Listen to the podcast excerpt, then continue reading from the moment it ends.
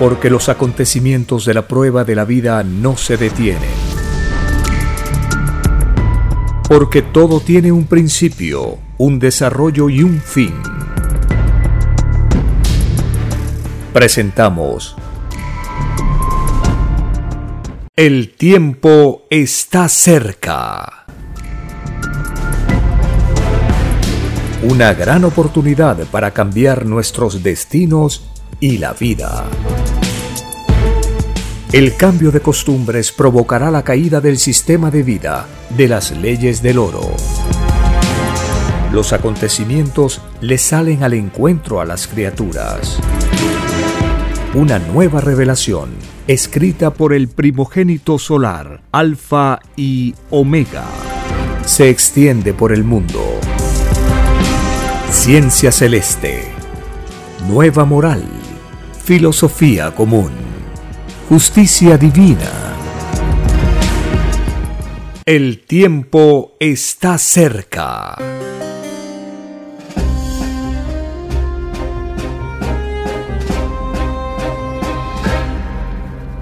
Agradeciendo al Divino Creador de todas las cosas, iniciamos una nueva edición de este programa donde recordamos las enseñanzas que el Divino Creador reveló por medio de las sagradas escrituras a los seres humanos.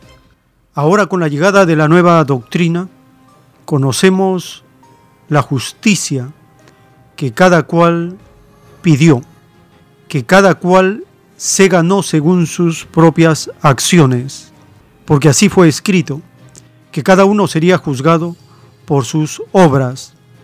Y en esto radica la más perfecta justicia, dar a cada cual lo que le corresponde según su mérito, según sus actos, según sus intenciones, para fortalecer la fe, para ilustrar la fe, relacionarla con las leyes sociales, el cosmos infinito y comprender las leyes comunes de la naturaleza que nos hacen integrarnos al punto de inicio del origen de todos, el origen común de todos los seres vivientes, del infinito universo expansivo pensante.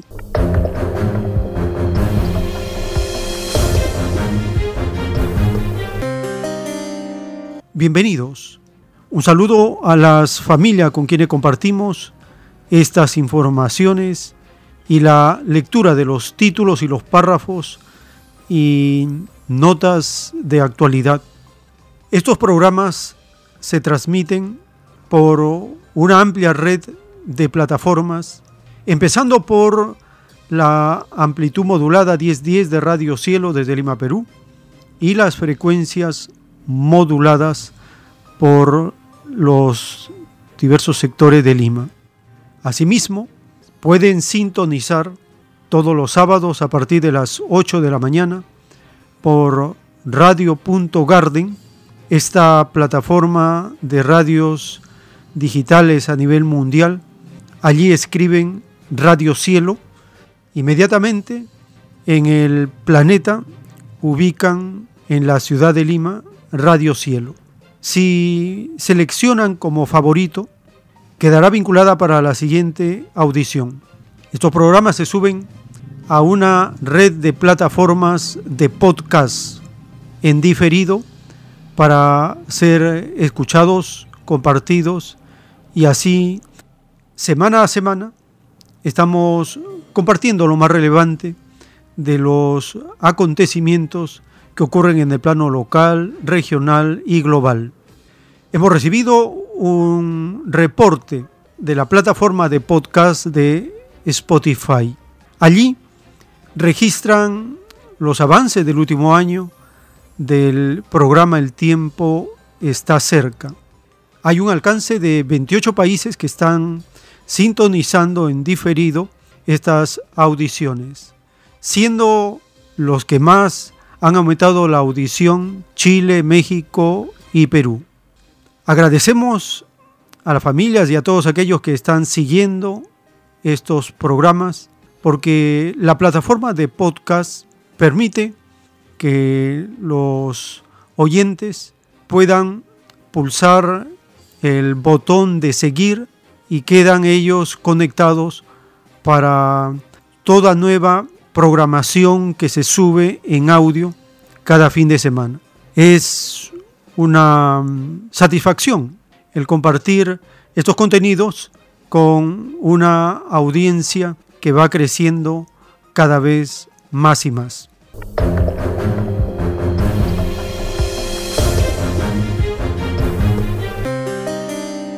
Iniciamos esta edición compartiendo un párrafo de la doctrina del Cordero de Dios.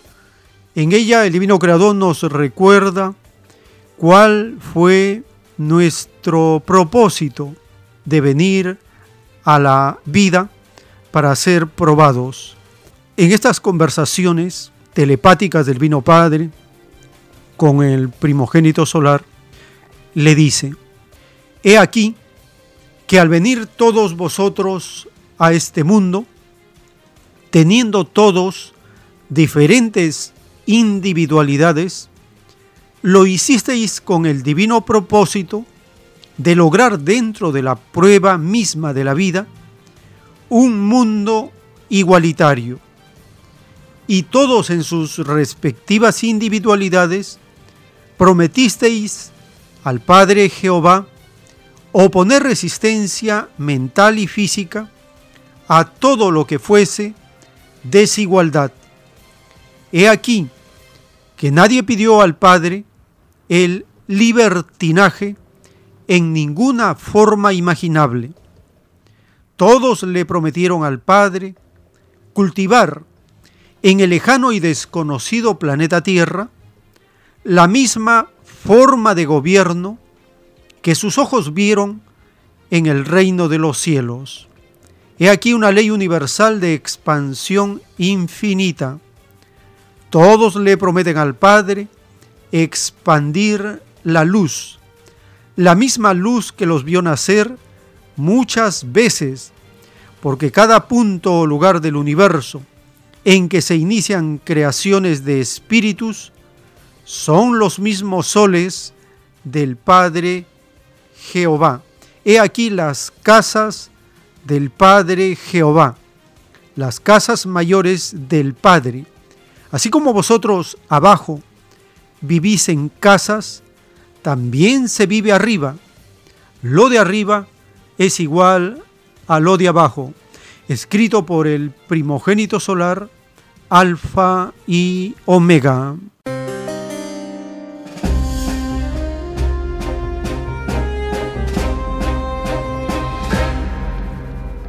Prometisteis, dice el divino creador, cultivar en el lejano y desconocido planeta Tierra la misma forma de gobierno que vuestros ojos vieron en el reino de los cielos. La misma forma de gobierno. ¿Y cuál es esa forma de gobierno que vimos en el reino de los cielos? Es una forma de gobierno igualitaria no se conoce la desigualdad en ningún extremo, en ninguna forma imaginable. La más perfecta igualdad en todos sus campos, en todas sus áreas, en todas sus dimensiones. Para conocer un poco la forma de gobierno del reino de Dios y que Cristo trajo a la tierra y que Cristo prometió cumplir en la tierra, lo leemos en el libro de Salmos, capítulo 2, verso 9 en el Antiguo Testamento, refiriéndose a la misión del Mesías. Tú los quebrantarás con vara de hierro, los desmenuzarás como vaso de alfarero. Libro de Salmos, capítulo 2, verso 9.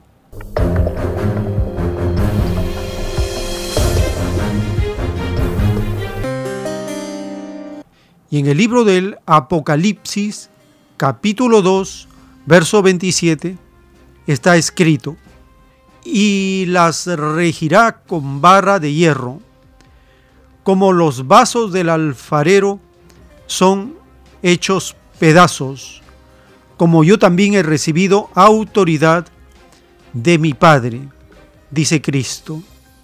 En el libro del Apocalipsis capítulo 12, verso 5, y ella dio a luz un hijo varón, que ha de regir a todas las naciones con vara de hierro, y su hijo fue arrebatado hasta Dios y hasta su trono. Y en el mismo libro de Apocalipsis capítulo 19, verso 15, está revelado. De su boca de Cristo sale una espada, afilada para herir con ella las naciones, y las regirá con vara de hierro. Y él pisa el lagar del vino del furor de la ira de Dios Todopoderoso.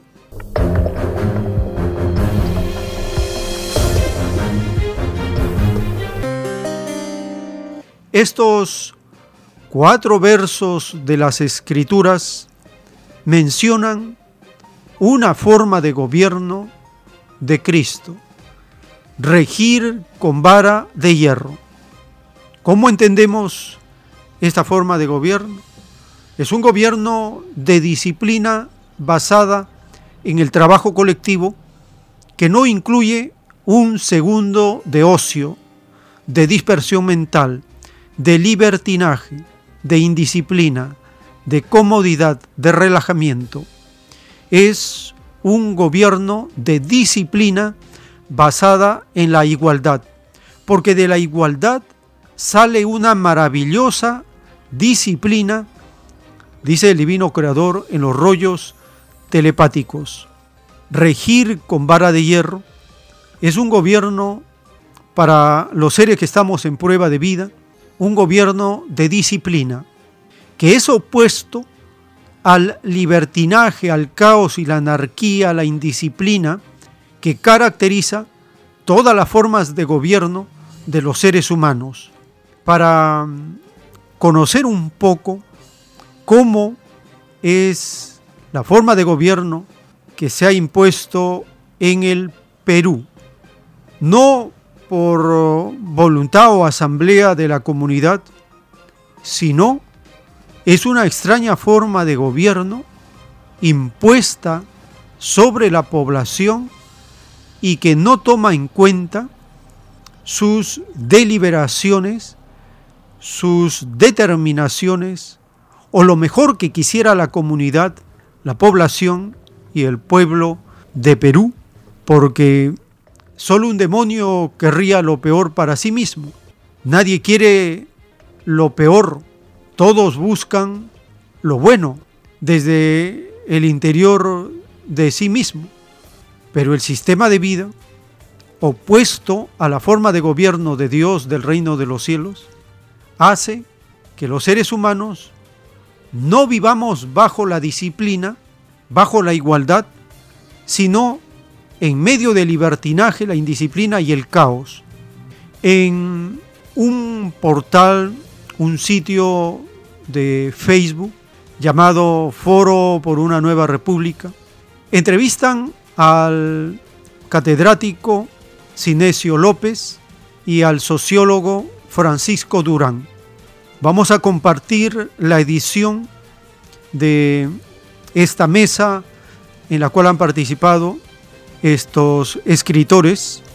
Empezamos con Sinesio López, nos va a explicar cuál es la forma de gobierno que tiene el Perú impuesto por la fuerza desde hace siglos.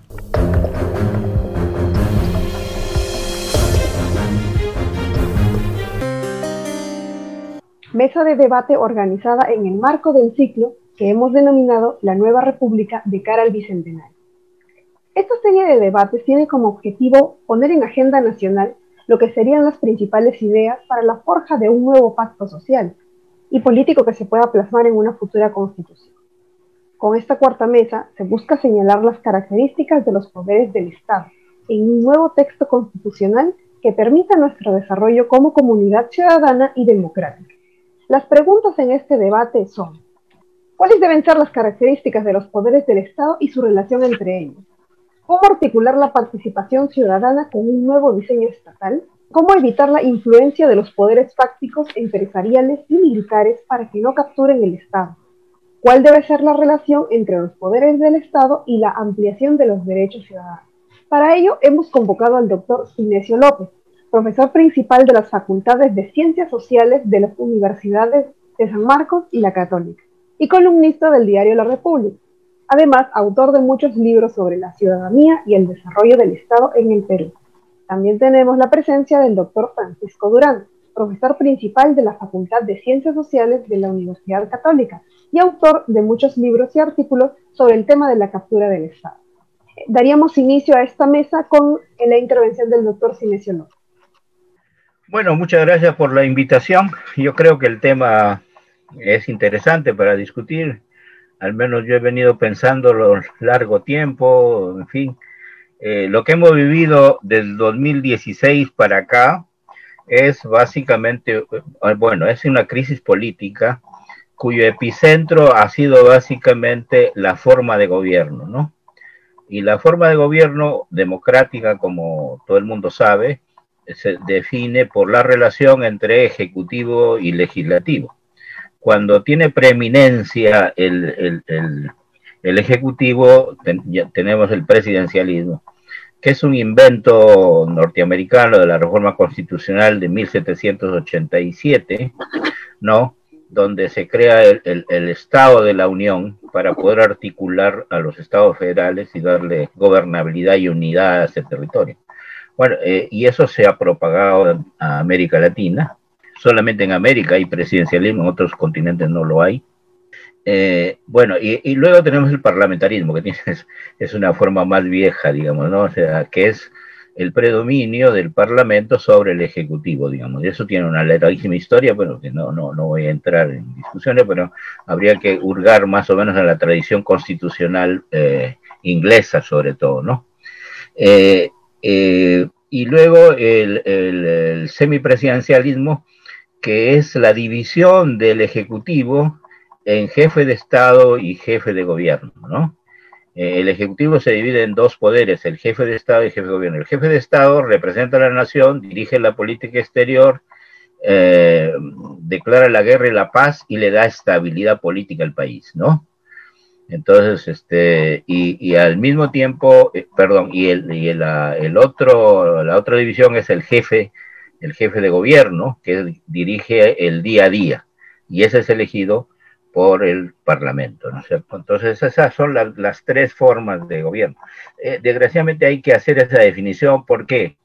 Porque muchos constitucionalistas dicen que el caso peruano es semipresidencialismo, siguiendo a Sartori, ¿no? Eh, pero Sartori se equivocó, con por más grande intelectual que sea, también se le escapan las palomas, ¿no es cierto? O sea, no, eh, se equivocó en el sentido de que el Perú no es un semipresidencialismo.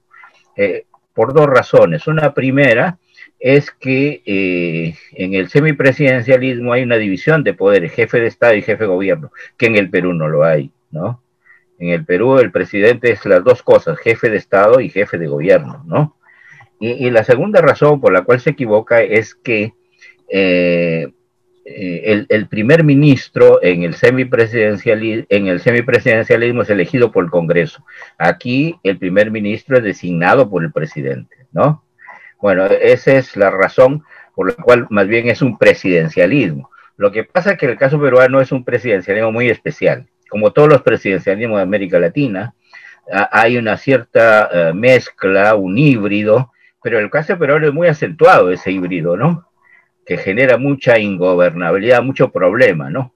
El, híbrido consiste en mezclar el presidencialismo con incrustaciones eh, parlamentaristas, ¿no? Notables, digamos, que eh, constituyen un diseño que lleva permanentemente a la confrontación, ¿no? O sea, el Parlamento se mete en el, en el, en el Ejecutivo, eh, sobre todo en casos que son centrales, por ejemplo, el darle el voto de investidura, ¿no? el, tema del voto y la confianza y una serie de controles que de alguna manera traban la marcha del Ejecutivo. Eso aparentemente hace relativamente eh, débil al, al, presidencialismo, que se tiene una imagen de que es todopoderoso, digamos, ¿no? Eh, yo creo que en el caso peruano es, es, es, es, débil y al mismo tiempo, pues, este, yo creo que errores, errores de diseño institucional que hacen que el presidencialismo sea pues eh, muy débil, sobre todo en el último año de gobierno, que es lo que estamos viendo hoy, ¿no? El tiempo está cerca. En un párrafo de los rollos del Cordero de Dios, el Divino Creador nos revela la revolución del Hijo de Dios provocará la caída de todas las cosas extrañas y para él desconocidas, entre las cuales se encuentra el extraño sistema de vida llamado capitalismo, porque todo lo injusto y todo lo que violó la divina ley del Padre será llamado extraño y desconocido por el Hijo de Dios y para con ellos tendrá mano de hierro, porque les pagará dureza por dureza. Es el gobierno de hierro del Hijo de Dios. Este gobierno dura hasta que haya desaparecido hasta la última costumbre salida del extraño mundo del oro porque de este mundo no quedará ni el polvo. La agonía de los orgullosos será horrible, porque para con ellos el que da y quita la vida no tendrá misericordia, porque los orgullosos tampoco la tuvieron. Escrito por el primogénito solar, Alfa y Omega.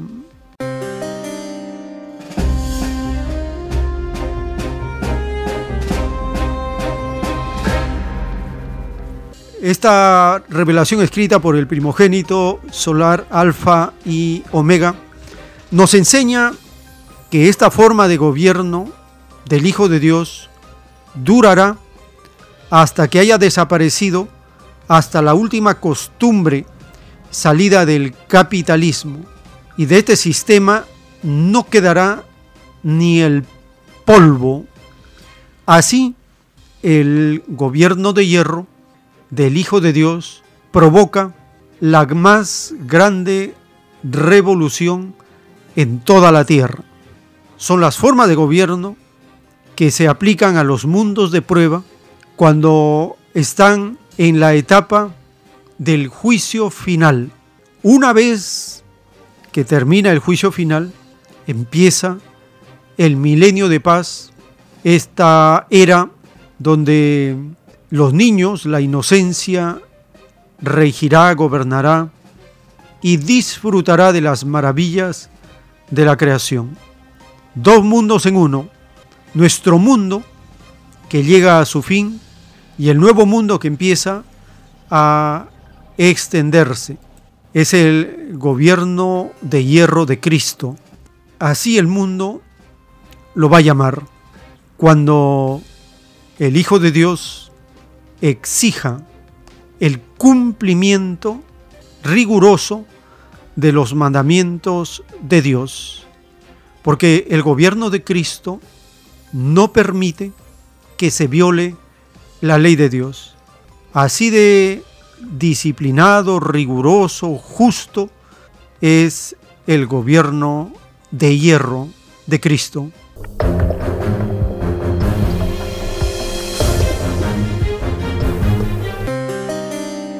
En esta edición que estamos compartiendo para conocer la forma de gobierno que se aplica en el Perú, el catedrático Cinesio López ya nos explicó de las formas de gobierno. Ahora complementa su exposición explicando que esta forma de gobierno presenta a un mandatario, un gobernante debilitado. Y nosotros hay que ir pensando cuál debe ser la forma de gobierno que nosotros necesitamos para corregir el rumbo desviado que tenemos, volver al camino de la igualdad, qué forma de gobierno necesitamos. Por eso estamos conociendo cuál es la forma de gobierno que han impuesto por la fuerza los usurpadores en el Perú.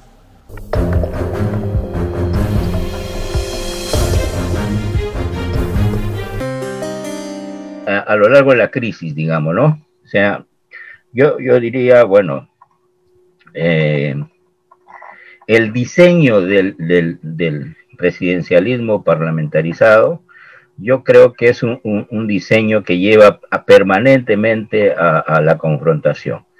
Y de todas maneras eh, te produce ingobernabilidad.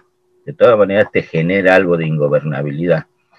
Y te puede producir problemas ya de, de eh, situaciones límites, de vacancia o de disolución del Congreso cuando eh, ese diseño eh, choca, digamos, con, con, un gobierno dividido, o para decirlo en términos más claros, cuando el, el Ejecutivo no tiene mayoría congresal, entonces este, el sistema, el presidencialismo parlamentarizado, de todas maneras acaba mal, de todas maneras acaba mal.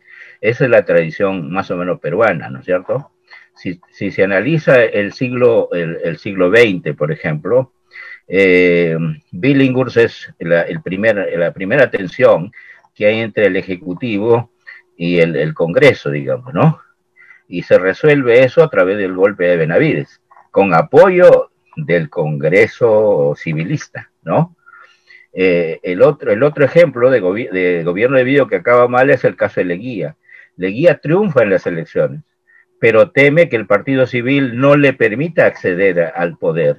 Y entonces produce un autogolpe cerrando, digamos, al, civilismo, ¿no? Y al Congreso, y en fin. Y entonces establece 11 años de dictadura, ¿no es cierto? En el caso de, Leguía. El otro caso es el caso de, caso de Bustamante, en el que, digamos, hay un gobierno dividido, porque Lapra, que había llegado apoyando a, Bustamante, eh, tomó distancia de Bustamante y se produjo un gobierno dividido, donde el Ejecutivo estaba en unas manos y él, la mayoría la tenía, eh, en el Congreso la tenía el APRA. Entonces se produjo un gobierno dividido y eh, se produjo el golpe de, de, ¿no? El, otro ejemplo es el, ejemplo de, de Belaunde, ¿no es cierto? En Belaunde había también un, gobierno, el primer gobierno de Belaunde, 1963-68, ¿no? había también un, gobierno dividido, ¿no? Eh, eh, y, el, Ejecutivo está en manos de Belaunde y la democracia cristiana y el, el, Parlamento en manos del APRA y de la Unión Nacional Odrista. Digamos, se produjo un desgaste del poder brutal y terminó, digamos, en el golpe de Velasco, ¿no? Eh, ahora, yo diría, siempre estaba eh, allí el diseño este presidencialismo parlamentarizado. Eso estaba ahí y, el, y, estaba el gobierno dividido, entonces siempre acaba mal. Ahora, hasta Belaunde, eh, la lucha fue a campo abierto. El que podía, podía, ¿no es cierto? Eh, a, veces este, el autogolpe o, el golpe, ¿no es cierto? Pero era, no habían reglas, no habían reglas. Recién las reglas se establecen en la Constitución de 1979. En la Constitución de 1979 se, se crea un mecanismo de equilibrio de poderes eh, y se le otorga al presidencialismo el manejo de ese equilibrio, que es el famoso voto de confianza, ¿no? Entonces establece que durante que por si el, el, el parlamento, que el presidente puede plantear un voto de confianza y si, duran, y si en tres veces consecutivas el Parlamento le niega ese voto de confianza, el presidente puede disolver constitucionalmente el Congreso. Bueno, e, eso pasa en la Constitución 79. Ya eh, se, se, conoce todas las experiencias anteriores y entonces se, se decide eh, crear este, este mecanismo de equilibrio de poderes, porque había un abuso, sobre todo el Parlamento, ¿no? Ahora, la, eh, digamos, la constitución de 1993, Fujimori bajó el número de negaciones, ¿no? A dos, ¿no? Entonces basta que dos veces le nieguen el voto de confianza y el presidente puede disolver el Congreso. Eso dice la constitución del año 93. Ojo, pero aquí viene el problema, que ese mecanismo lo puedes usar simple, solamente durante los primeros cuatro años del gobierno. Y entonces en el último año, el presidente ya no puede usar eh, ese mecanismo de equilibrio de poderes. Y entonces ahí hay una desprotección, hay una desprotección este, constitucional del presidente. Hay una desprotección constitucional del presidente, porque el presidente no puede, eh, no puede eh, apelar al voto de confianza, pero el Congreso sí puede vacarlo. El tiempo está cerca.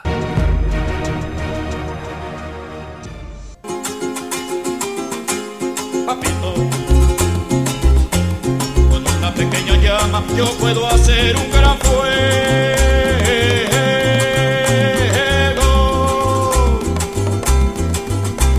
Seguro puedes hacerlo, pero antes junta la leña, tiene que juntar la leña. Escucha,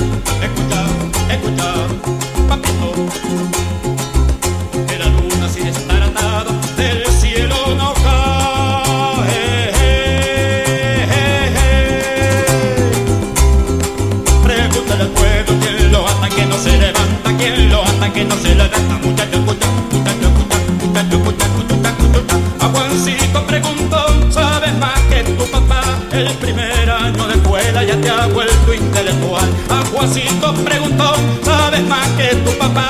el primer año de escuela ya te ha vuelto intelectual. Dime con qué color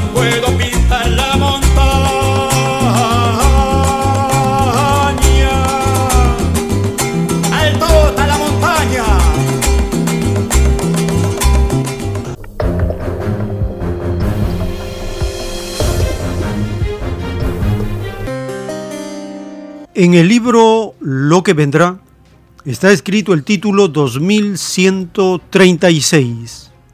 En la prueba de la vida debió de haber surgido un sistema de vida en que sus leyes debieron haber tenido continuidad filosófica. La bestia compuesta por los mayormente influenciados por el oro fue la más extremista, fue la primera en valerse del uso de la fuerza, fue la primera y la más antigua en jugar sucio con las leyes de la vida, escrito por el primogénito solar, Alfa y Omega.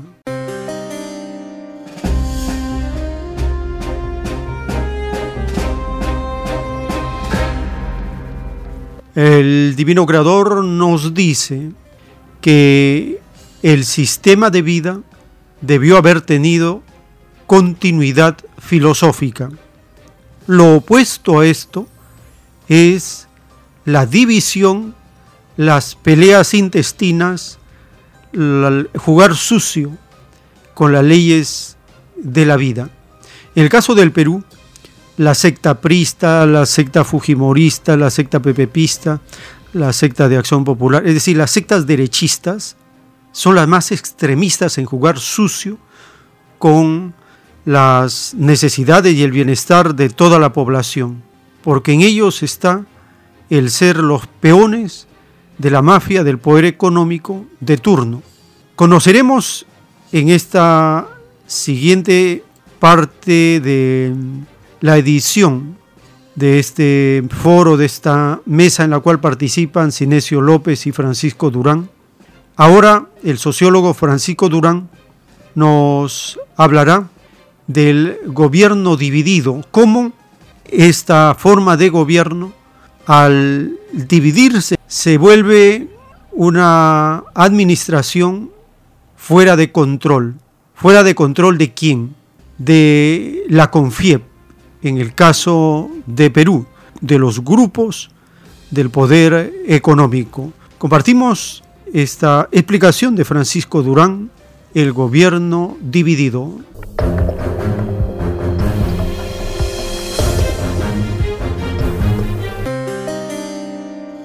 Eh, pasaríamos a la intervención del doctor Francisco Durán. Bien, voy a complementar la exposición eh, de Sinesio López que nos habla de principalmente del, del, tipo de diseño político que emerge de la Constitución del 93 y los problemas inherentes que tiene de diseño, ¿no? De, digamos, de fallas de ingeniería constitucional que eventualmente pueden llevar a, como ha ocurrido a partir del gobierno de Kuczynski, eh, por primera vez en una situación de gobierno dividido que es imposible conciliar, digamos, ¿no? Y, que alimenta la confrontación este, y que no puede ser resuelta por, porque hay fallas en el propio sistema que impiden eh, eh, funcionar con, con, un sistema de balance de poderes, digamos, ¿no? No estamos acostumbrados a eso. Eh, y para mí la, la, pregunta es, esta crisis política a la cual hemos llegado ahora, que tiene este componente institucional entre varios otros, también es una crisis del, de, del, del régimen que se fue formando de 1990 en adelante eh, eh, y, y, que tiende, si uno ve la relación entre esta sala de máquinas, ejecutivo, legislativo, la manera como funciona o, deja de funcionar y uno se pregunta, ¿quién, quién se beneficia? ¿No? Cui bono, ¿quién se beneficia? Yo diría que la, la respuesta es este, bastante clara. Este, este tipo de sistema político, por, la, por el momento eh, en el cual se diseñó, por quienes fueron los diseñadores de, del sistema, tanto en la, en la parte del sistema político como en el régimen económico, que también vale la pena discutir, nos lleva a, la conclusión de que finalmente han sido los, una minoría, los grandes intereses económicos, las corporaciones nacionales y extranjeras, los que han podido eh, hasta ahora, en esta, hasta, hasta la crisis, sacarle el mayor provecho posible al sistema. Vemos, por ejemplo, en las protestas de ICA como de, de, después de haber tenido un régimen promocional agrario de, de 20 años, ¿no? introducido por Klimper, un, un, gran empresario que fue ministro de Agricultura, y que pasa una ley que favorece al propio sector, ¿no es cierto? Este, luego se extiende sin mayor debate público y, y ahora en esta crisis eh, que tiene varios componentes. Uno, uno de ellos es la, las iniciativas que vienen de la sociedad eh, organizados, espontáneas, ¿no? porque parecen más estallidos que movimientos organizados, que, añade otro, otro elemento de, de, de, ingobernabilidad o, de, o, de, dificultad de, ver cómo salimos de más o menos de esta situación y vamos a, elecciones. Entonces, yo quisiera eh, incidir en, en, ese aspecto y, y sostener que lo, lo, que ahora está en crisis es este régimen de influencias empresariales que se ha sostenido eh, increíblemente durante tanto tiempo eh, eh, y, y, que yo defino con la noción de, captura del Estado. Entonces diría que el, el tipo de diseño constitucional y el régimen económico de la Constitución llevaron a crear no solo un sistema político con las limitaciones que ha señalado este, Sinesio López, sino que en paralelo se fue construyendo un nuevo gran poder fáctico que eh, eh, básicamente está en manos de corporaciones nacionales y extranjeras, eh, y, y, que ha ido, eh, por razones que después voy a explicar con, con cierto nivel de, de, detalle, acumulando poder, incrementando poder y concentrándose a niveles que, que, que realmente son este, asombrosos, ¿no? Y que son probablemente de los sistemas más des, desbalanceados en, en, en, América Latina porque eh, eh, ve, vemos que, que eh, la riqueza tiene una extrema concentración este, y esa extrema concentración tiende a aprovecharse de, de, del, del diseño político del 93, en particular de su capítulo económico, y que la manera como ellos han influido sobre el Estado con ventaja y con preferencia este, se, está agotando, se, le está complicando políticamente. Entonces, eh, la crisis que empieza con justamente la elección de un presidente empresario, no sé, de un financista internacional, un hombre de Wall Street como es este Pedro Pablo Kuczynski, que al principio yo pensé, bueno, esto corona, digamos, ¿no? Ya, ya, ahora no son mayordomos o, delegados los que aparecen en, la presidencia y, siempre, eh, eh, eh, digamos, concediendo o, promocionando a, las grandes inversiones como si fuera la primera prioridad del Estado y manejando esta sala de máquinas de tal manera de que la sala de máquinas no salga nada, digamos, que pueda perturbar el sueño y las ganancias de, de, este sector empresarial que crece, crece y crece y crece.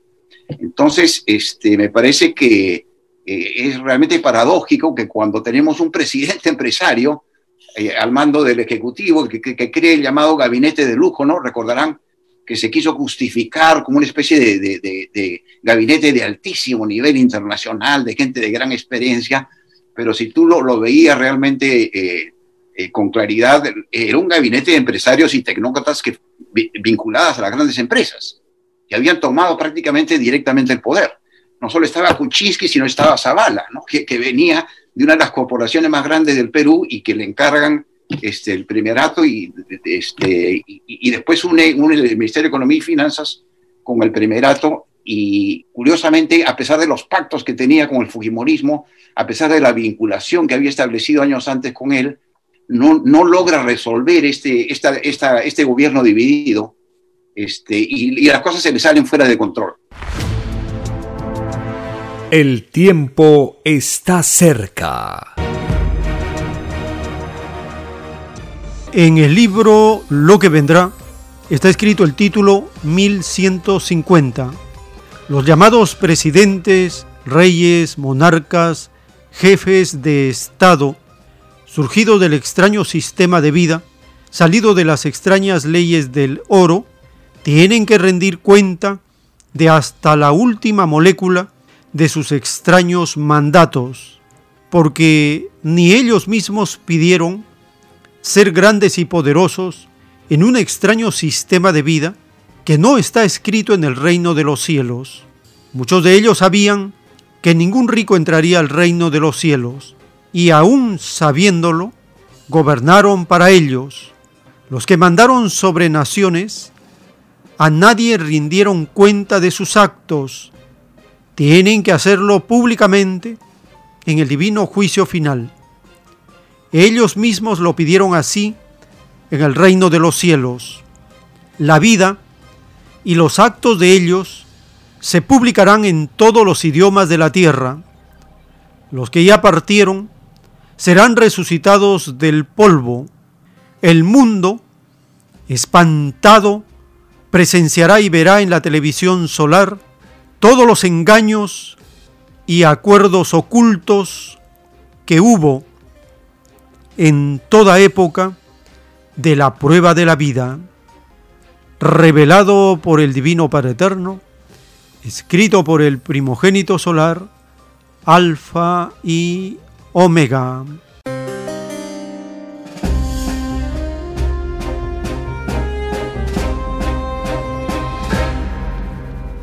Dice el divino creador que los extraños gobernantes sabían que ningún rico entraría al reino de los cielos y aún sabiéndolo, gobernaron para ellos. También que ellos nunca rindieron cuenta de sus actos Ahora tienen que hacerlo públicamente y sus actos se publicarán en todos los idiomas de la tierra. También el mundo espantado verá en la televisión solar todos los engaños y acuerdos ocultos que hubo en toda época de la prueba de la vida. Conoceremos al detalle todos los acuerdos ocultos de la CONFIEP con Fujimori, con García, con Toledo, con Humala, con Kuczynski, con Vizcarra, con Sagasti, con todos. ¿Por qué? Porque ellos son los que gobiernan a los gobiernos de Perú. Ahora el sociólogo Francisco Durán nos va a explicar cómo la CONFIEP gobierna a través de decretos ley que le da al presidente de turno, al mandatario de turno, y no tienen necesidad del Congreso, porque se supone que el Congreso es el que va gestando, proponiendo, aprobando las leyes. Pero con esta constitución de la CONFIEP de 1993, de la dictadura del corrupto Fujimori, no hay necesidad de un Congreso, porque los gobernantes, a través de decretos leyes, son los que vienen llevando a cabo la administración y la captura corporativa del Estado.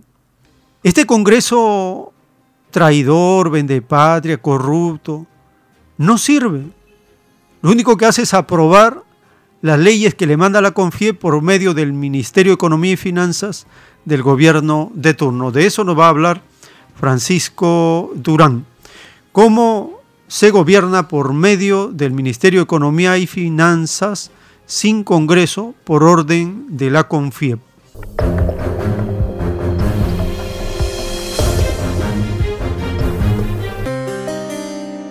Y creo que hoy en día, si uno habla con los grandes empresarios o, puede conversar este, con ellos este, o estar en sus reuniones, sus niveles de preocupación deben ser muy altos. Incluso antes de las protestas de ICA, que ahora se están extendiendo a, la costa, donde también se está hallando el problema eh, eh, en la Oroya, donde hay posibles eh, problemas este, en, zonas mineras, ya estaban muy preocupados. Y ciertamente ahora deben estar pensando, bueno, ¿y, qué hacemos, digamos? ¿no? ¿Qué hacemos? Porque realmente la situación está fuera, eh, está fuera de control. Entonces, me parece que este tipo de régimen, sin que necesariamente eso prefigure una alternativa mañana, ¿no? Entramos en una etapa gris, eh, difícil de ver, donde ellos van a intentar de algún modo recuperar el poder, ¿no es cierto? Que eso es inesio lo que han estado haciendo detrás de los golpes, digamos. Detrás de los golpes había una presencia muy clara de la confianza. Recordarás que ellos, eh, el día en que Meche Arauz jura en el Congreso, ¿no? Sacan un comunicado de apoyo y que luego han estado apoyando indirectamente, pero apoyando eh, las, vacancias, apoyaron a Merino y después, bueno, cuando salió la calle en adelante, que es justamente el problema, ¿no?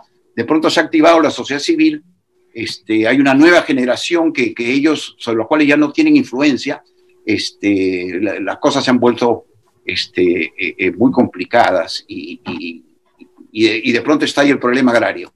30, 30 años de régimen agrario con privilegios tributarios, con regímenes laborales que crean eh, discriminación dentro del propio sector obrero porque les dan menos beneficios con salarios bajos, de pronto estalla y entra ahora en crisis, pero este, entonces es esa forma de gobierno es esa utilización del poder, digamos, que ha sido tan efectiva durante tanto tiempo y que a mí me sorprende que haya durado de esa manera, la que ahora yo veo en crisis y que no sé si tiene capacidad de reorganizar o restituir, y esa es una de las grandes interrogantes, ¿no? Porque ciertamente en, en, en medio de esta situación podemos ir a una asamblea constituyente y, y, el gran instrumento jurídico que ellos lograron en el 93 ¿no es cierto? Ese, ese blindaje constitucional de la Constitución del 93 podría ahora estar en cuestión no solo en la parte política, sino también en, la parte económica, que es, su gran temor. Es el, la última línea de defensa va a ser es el régimen económico de la Constitución.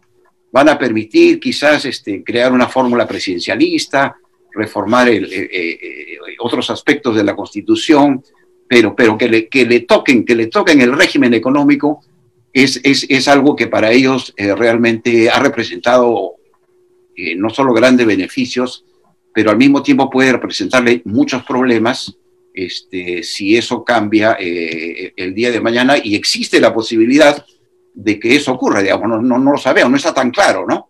Pero, pero ya, ahora ya no está fuera de lo posible o de lo probable que vayamos a algún tipo de asamblea constituyente o de reforma constitucional.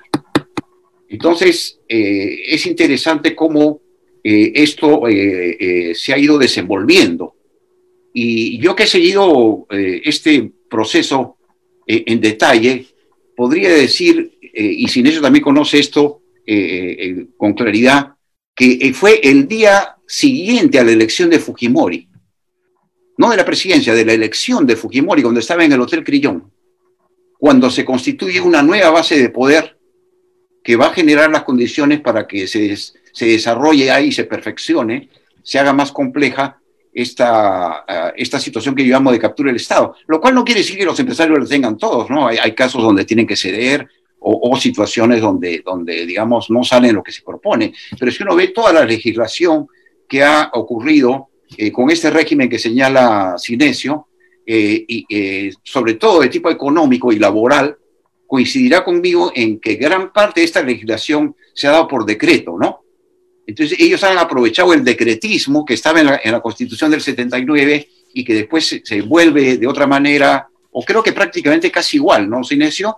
En, en, en la Constitución del, del 93. Y, a uno ahí entienda, digamos, cómo, ellos han funcionado claramente de esa manera y cómo han evitado de que haya un debate eh, abierto de política económica en el principal foro representativo del sistema de la sala de máquinas, que es el Congreso. ¿No es cierto? Los, congresistas simplemente aprueban lo que, le, lo que le presentan los lobbies o aprueban lo que les manda el MEF, ¿no es cierto? Porque por, eh, poderes extraordinarios que se han abusado, ¿no es cierto? Lo, excepcional se ha hecho normal, eh, el, el, MEF termina legislando, termina legislando, le, pasa, eh, le, pasa el proyecto al, al, Congreso y el Congreso, como reconocía el Fujimorismo antes de su debacle, decía, pero si nosotros apoyamos casi todo lo que ustedes proponen, ¿no? Rara vez cuestionamos este, la, la, la, los decretos, este, los, los decretos eh, legislativos que, salen del MEF.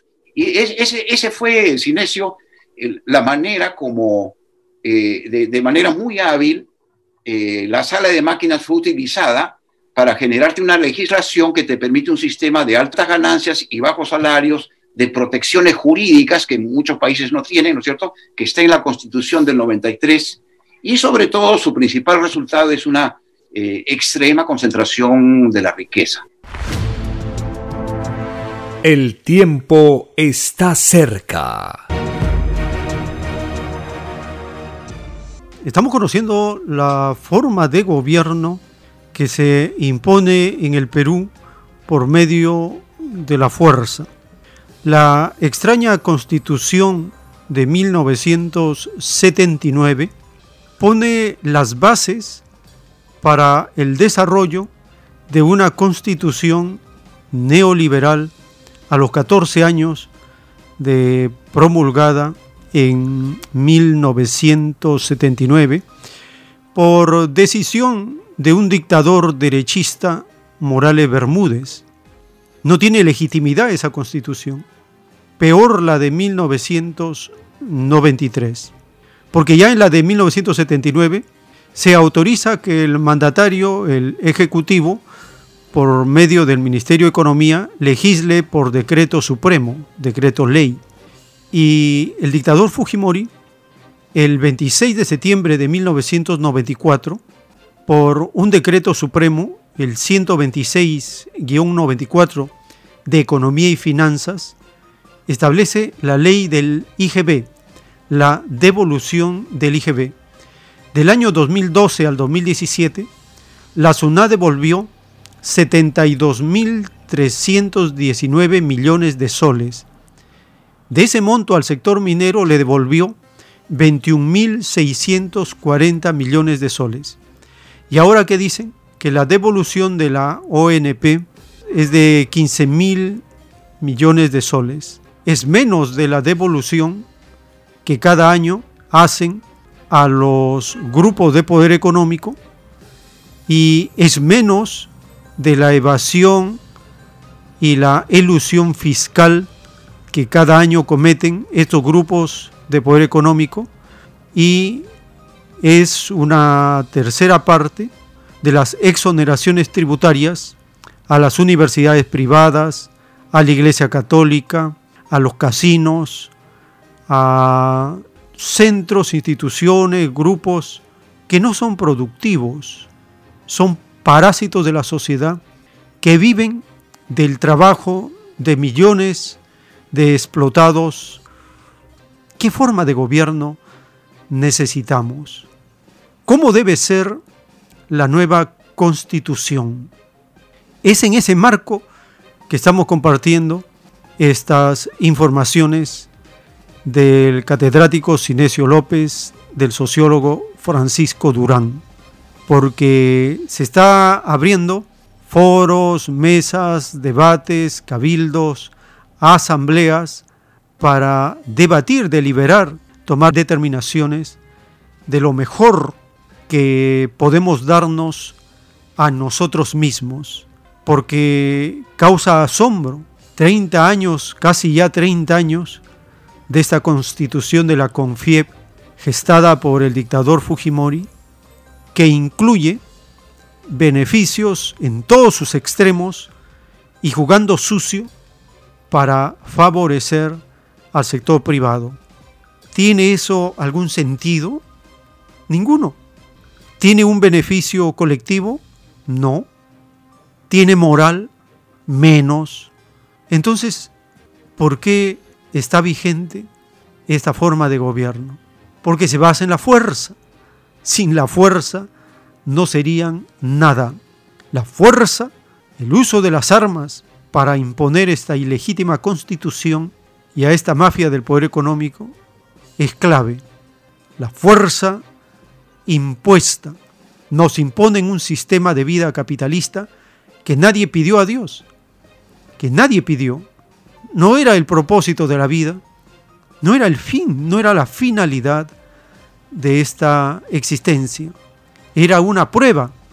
Existía la posibilidad que una forma de gobierno extraña surgiera, pero todos prometimos, todos prometimos luchar, rechazar, resistir toda forma de desigualdad que se levantara en cualquier momento en la tierra. Estamos llegando al término de esta hora y por la gracia del Divino Padre, en unos momentos continuaremos con más información.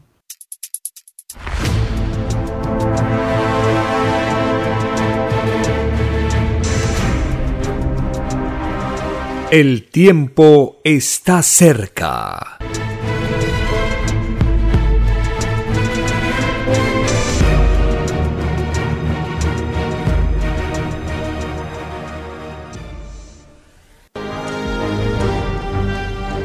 Una nueva doctrina con nueva moral, escrita por el primogénito solar, Alfa y Omega, se extiende por el mundo. El cambio de costumbres provocará la caída del sistema de vida, de las leyes del oro. La desigualdad, la injusticia, la corrupción y la explotación dejan de serlo cuando todos los seres humanos no las aceptan ni las permiten. Conozca lo que vendrá para aprender a gobernarnos a nosotros mismos. Solo una unidad común y con nueva moral dará paz al mundo. Alfa y Omega.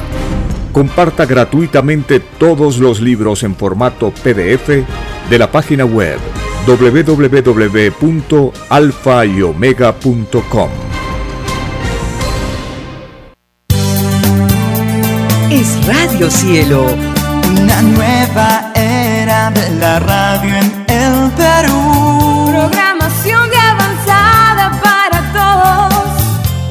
Es Radio Cielo. El mejor anhelo de tu vida. Es Radio Cielo.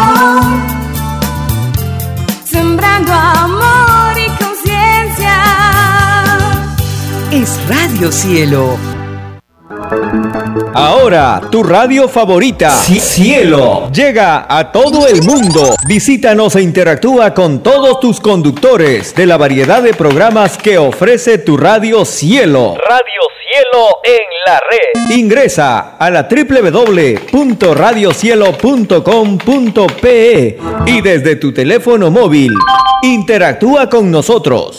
Radio Cielo, a la vanguardia de la tecnología. tecnología. cielo.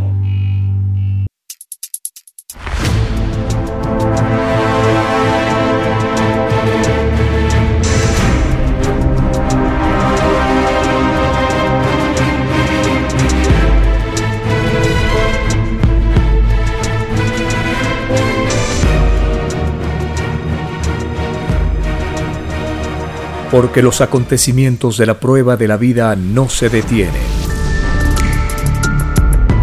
Porque todo tiene un principio, un desarrollo y un fin. Estamos compartiendo. El tiempo está cerca. Una gran oportunidad para cambiar nuestros destinos y la vida. El cambio de costumbres provocará la caída del sistema de vida, de las leyes del oro. Los acontecimientos le salen al encuentro a las criaturas.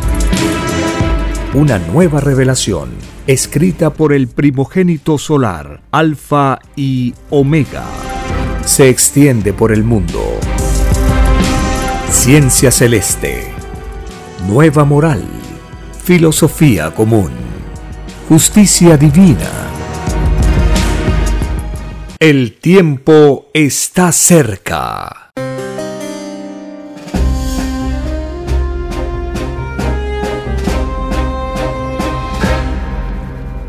Gracias al Divino Padre Eterno estamos compartiendo estas informaciones relacionadas con la forma de gobierno que todos vimos en el reino de los cielos antes de reencarnar en este presente terrenal.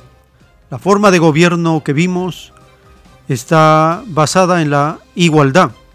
Es el comunismo celestial con filosofía de niño todos prometimos imitar, hacer una réplica de la forma de gobierno del reino de Dios en la tierra. Cristo mismo nos anuncia en el Padre nuestro, Padre nuestro que estás en el cielo, venga a nosotros tu reino. ¿Cuál es la forma de gobierno del reino de Dios? es el comunismo celestial. Y Cristo enseñó que teniendo todo en común, nada privado, es la mejor forma de gobierno que los seres humanos podemos alcanzar como una meta, una convivencia donde los seres humanos disfrutemos un bienestar igualitario y este bienestar tiene como base el trabajo colectivo, por eso que los mandamientos enseñan trabajar seis días y descansar el séptimo. Los diez mandamientos enseñan la igualdad. De ellos nace el comunismo celestial con filosofía de niño, como fue escrito por el dedo de Dios. Tarde o temprano, los diez mandamientos regirán, reinarán, dirigirán los destinos de toda la humanidad, porque son universales tanto para el oriente como para el occidente.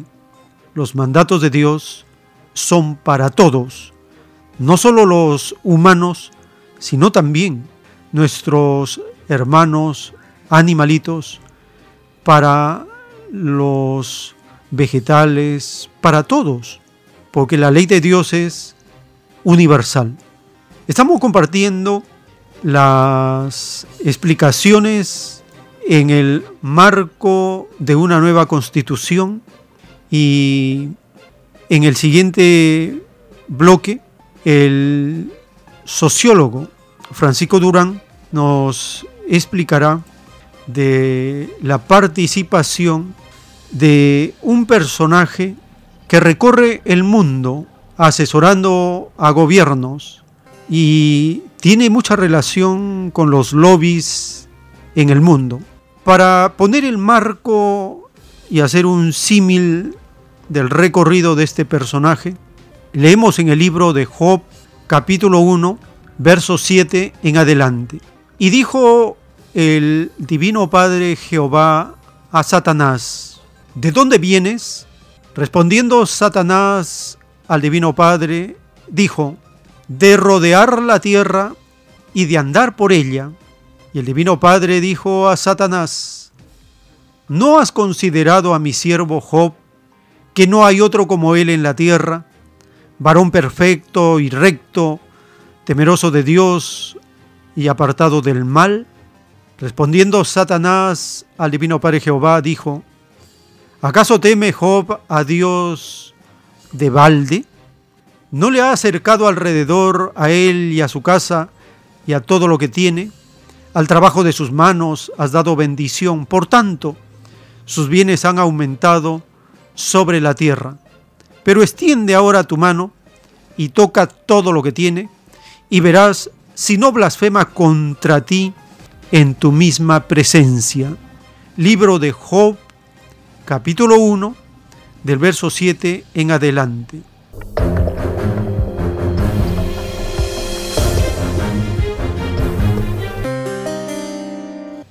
Preguntó el Divino Padre, ¿de dónde vienes, Satanás? Respondiendo el demonio dijo, de rodear la tierra y andar por ella. En Perú hay un personaje que en su currículum él hace alarde, que es asesor de gobernantes, sean dictadores o de todo tipo.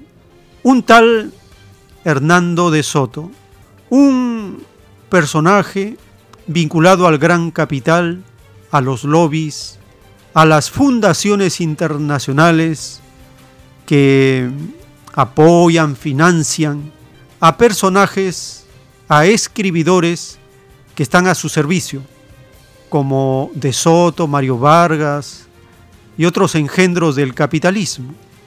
Estos seres extraños que cumplen el papel de Satanás, es decir, de dividir para que puedan reinar mejor, de confundir para que puedan sacar un mejor provecho, de debilitar la organización comunal, comunitaria de las comunidades, para que las grandes inversiones puedan saquear sus recursos. Ese es todo el prontuario de estos agentes del gran capital internacional. En esta parte de la exposición, Francisco Durán habla del papel de Hernando de Soto como un facilitador, un puente, un vinculador, un relacionista, un agente que conecta al corrupto ya Fujimori, porque ya tenía antecedentes antes de ejercer el cargo de extraño mandatario. Este, estos siniestros personajes se juntan para sentar las bases de un gobierno que hasta el presente tiene todavía poder, tiene influencia. Compartimos esta explicación de Francisco Durán, cómo Hernando de Soto presenta a Fujimori a la mafia de poder económico mundial.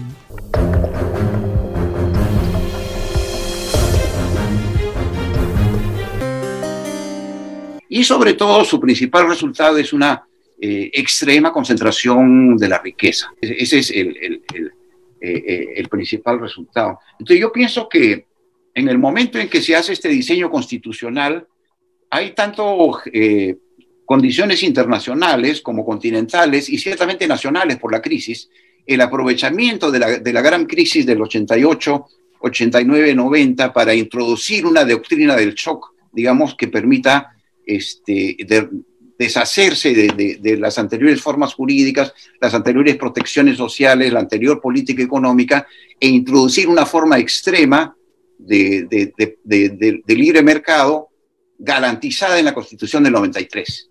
Entonces, eso, empieza al día siguiente, cuando Hernando de Soto llama a Fujimori por teléfono y, Fujimori le acepta la llamada, le acepta la cita, y a partir de ahí comienza a, desarrollarse una trenza donde Hernando de Soto junto con Rodríguez, Carlos Rodríguez Pastor en Estados Unidos le van sugiriendo ¿no? que eh, él, establezca una relación directa con los organismos internacionales y con los inversionistas.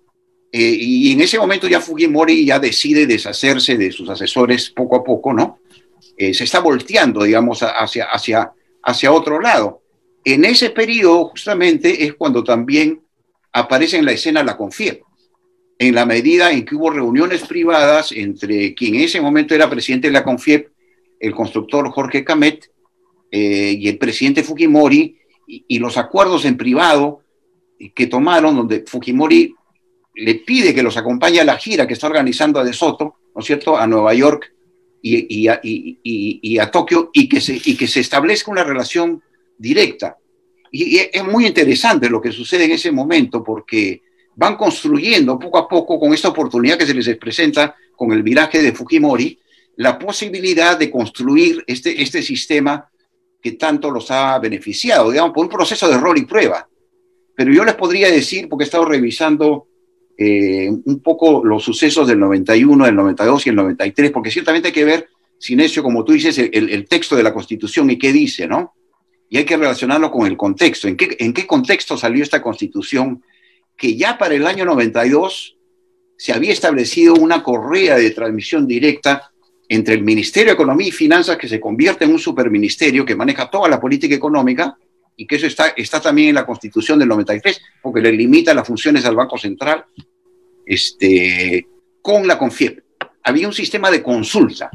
Y, y, lo dice, por ejemplo, Mario Rollero, que era diputado de Libertad, cuando él intentaba tener eh, un, un proyecto previsional, digamos, este, un poco más balanceado del que sacó Boloña. Lo dice, yo, yo, el decreto que yo tenía lo llevan al MEF y, y en el MEF me dicen, ¿sabes qué? Tengo que consultar con la CONFIEP, ¿no? Entonces ya, ya había habido este, este, este acuerdo implícito. Y ciertamente cuando se cierra el Congreso, eh, una de las primeras cosas que hace Boloña es, es generar una oleada de decretos este, ley, ¿no es cierto? Que, que, va sentando las bases legales del, del, modelo y construyendo la posibilidad de que los activos del Estado pasen al sector privado rápidamente, que aparezca un sector nuevo de AFPs, que, que va a crear un nuevo grupo de poder económico, que la legislación laboral, digamos, sea como la que se ha venido este, desarrollando. Y esa práctica continúa.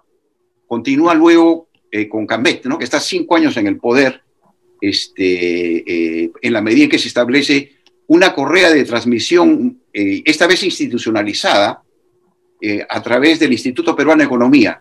En el 94 se funda el Instituto Peruano de Economía con fondos del Banco Mundial, de la CONFIEP y del propio Ministerio de Economía y Finanzas para que lo asesore. Pero si uno veía el directorio del, del, IPE que dirige Roberto Abusada, que creo que es una de las grandes figuras de este, de este periodo, y el economista más influyente del país, el más ligado a los grandes grupos de poder económico, el más lúcido, este, es, es, yo te voy a asesorar a ti en materia política tributaria, comercial, etcétera. Pero en mi directorio, mi directorio está lleno de jefes de grupos de poder.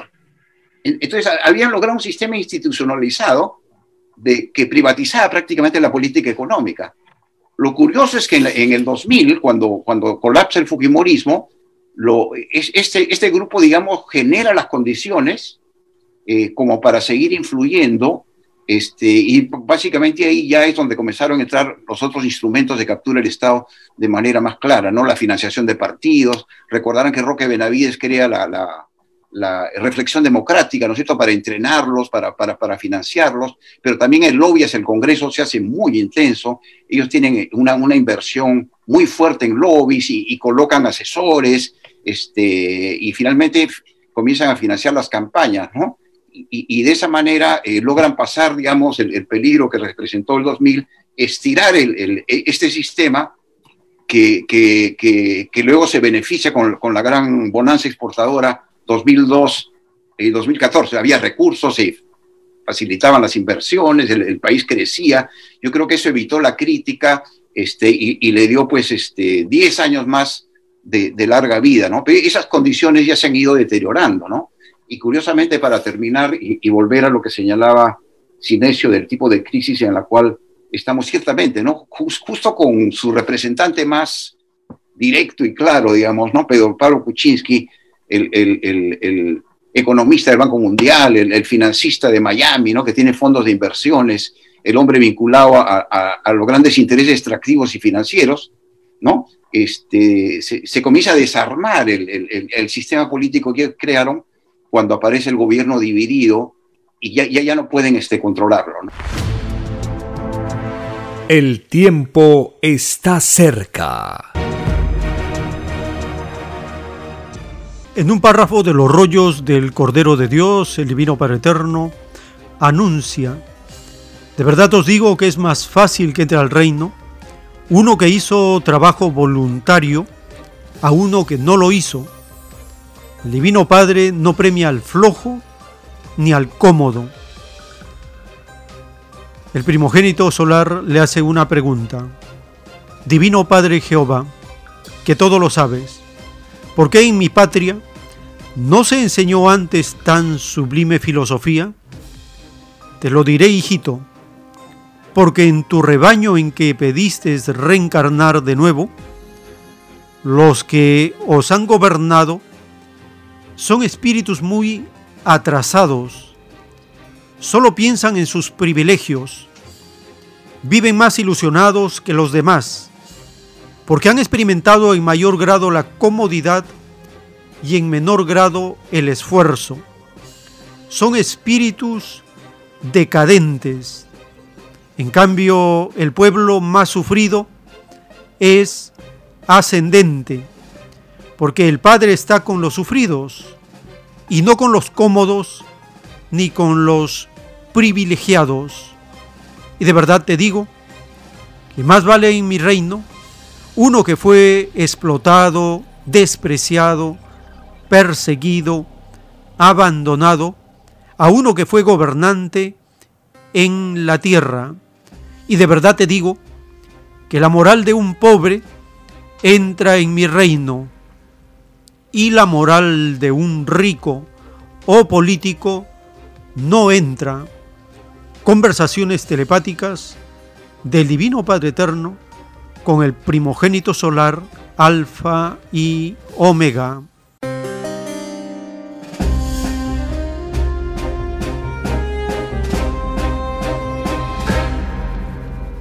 Los ricos, la derecha, los capitalistas son decadentes, degenerados. El pueblo sufrido es ascendente, busca una nueva moral, busca un gobierno, una forma de gobierno que sea igualitario, que sea justo, una forma de gobierno que tenga por base las virtudes, la moral. En cambio, la derecha, los corruptos, los capitalistas, solo piensan en sus privilegios. Veamos cómo el sociólogo Francisco Durán nos explica qué hizo la CONFIEP desde el año 2000, cómo se acomodan como la serpiente que repta que se arrastra con astucia para acomodarse al gobierno de turno, sea quien sea. Escucharemos cómo menciona que en el gobierno de Humala, por ejemplo, con la CONFIEP, decidieron quién iba a ser el ministro de Economía. Y así con todos los gobiernos. Es la CONFIEP la que pone a los ministros y funcionarios claves en puestos claves para hacer del gobierno un gran negocio, porque esa es la visión que tienen, esa es la forma de gobierno que tienen, un gran negocio, fabuloso negocio, porque si al final de un periodo, por ejemplo, registra el Perú 4% de crecimiento, siempre ellos doblan para ellos es 8% de crecimiento, siempre es el doble. Compartimos esta parte de la exposición de Francisco Durán, la confié desde el año 2000 en adelante.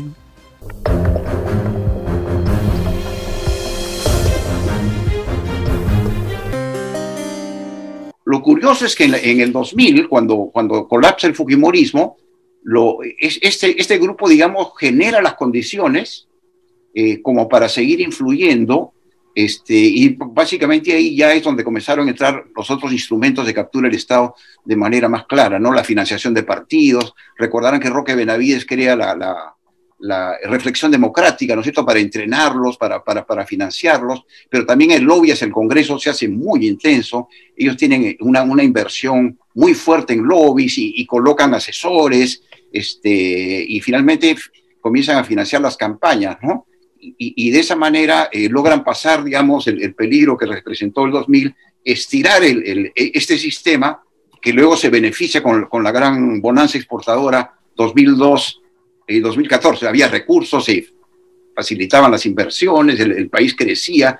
Yo creo que eso evitó la crítica este, y, y le dio pues este, 10 años más de, larga vida, ¿no? Pero esas condiciones ya se han ido deteriorando, ¿no? Y curiosamente, para terminar y volver a lo que señalaba Sinesio del tipo de crisis en la cual estamos ciertamente, ¿no? Just, justo con su representante más directo y claro, digamos, ¿no? Pedro Pablo Kuczynski, el, el, el, el economista del Banco Mundial, el, financista de Miami, ¿no? Que tiene fondos de inversiones, el hombre vinculado a, a, a los grandes intereses extractivos y financieros, ¿no? Este, se, se comienza a desarmar el, sistema político que crearon cuando aparece el gobierno dividido y, y, y, ya, ya, no pueden este, controlarlo. ¿no? Ciertamente, si vamos a hablar de reformas, yo creo que eh, no solo hay que ver el, el, sistema político como tal, como tú bien señalas, Inesio, sino también el régimen económico. Y, y habría que tener un sistema de, de cortapisas o, o, de controles o de salvaguardas, perdón, de, de, lo que es el decretismo. Porque el decretismo ha sido el principal mecanismo a través del cual gran parte de la legislación que, que favorece las inversiones, etcétera, ha sido usado, ¿no? Usado y ciertamente abusado. Este, entonces, si hay algo que queremos corregir, de introducir un poco de, de democracia económica, de, de, de, hacer que el Congreso debata sobre política tributaria, comerciales, bancaria, lo que fuera, y que realmente entiendan que ellos también pueden legislar y que no le pueden pasar el proyecto por lo bajo o encargárselo al MEF, eh, ese, tenemos que, que, que, balancear ese, el uso y el abuso que se ha hecho del, del decretismo en el, en el caso de, del sistema peruano. Entonces yo creo que estamos en un momento momento muy interesante eh, por una serie de razones. Estamos en una crisis y habría que ver cómo esta crisis conduce eh, a, a, un cambio de la constitución. ¿no? Creo, que, creo que sería un, un, gran paso, no, no es el único ni, ni va a ser suficiente, pero ciertamente necesitamos otro, otro, otro marco, ¿no? un marco mejor, eh, eh, pero un marco que no permita eh, que sigamos en esta situación de captura y en esta situación de, privilegio extremo, digamos, ¿no? Donde esta, estas familias y estas multinacionales han, realmente ganado como nunca, como nunca, ¿no? Recuerdo un, amigo, y con esto termino, que entrevistó a, a, Carlos Rodríguez Pastor, que es uno de los grandes grupos nuevos, ¿no es cierto? Este, de Interbank, Intercorp, en fin, que tiene cines, plazas comerciales, este, cadena de farmacias, cuando ya, estaba en, ya estábamos en el 2015 y ya la economía comenzaba a bajar, ¿no? ya la economía estaba creciendo a un 4%, o sea, el mito del crecimientismo como solidez del modelo ya, ya comenzaba a resquebrajarse. Le preguntó a alguien, oye, pero tú ahora con, con el fin de la bonanza, ¿estás en, en, en dificultades? No, nuestro cálculo es que crecemos a, la, a, una tasa de 10%, ¿no? Y me recordó un poco la, la, la tesis de Piketty, ¿no? Piketty sostiene que la tasa de retorno del, capital, del gran capital, es el doble de la tasa de crecimiento, ¿no? Entonces, hemos llegado a esa situación donde estos sectores han acumulado y han crecido y ahora la situación política está descontrolada y habría que ver cómo reaccionan, porque ciertamente es un actor que, que tenemos que tomar en cuenta y, y, no podemos este, dejar de reflexionar por el poder que tiene, la influencia sobre los medios, ¿no es cierto?, que tú también has señalado, eh, la capacidad directa o indirecta de participar en este proceso, en esta crisis y en este posible proceso de cambio. El tiempo está cerca. En los rollos del Cordero de Dios, el Divino Creador revela el destino de Perú y de Chile. De verdad os digo, revolucionarios del mundo, que del rebaño peruano surge la más grande revelación del mundo, un premio que estaba destinado para el rebaño chileno, más en este rebaño se enseñoreó momentáneamente el extraño fascismo, una extraña y desconocida forma de gobierno no acostumbrado en el rebaño chileno. Muchos aplauden al demonio de la fuerza que viola y se mofa de los divinos mandamientos del Padre, escrito por el primogénito solar, Alfa y Omega.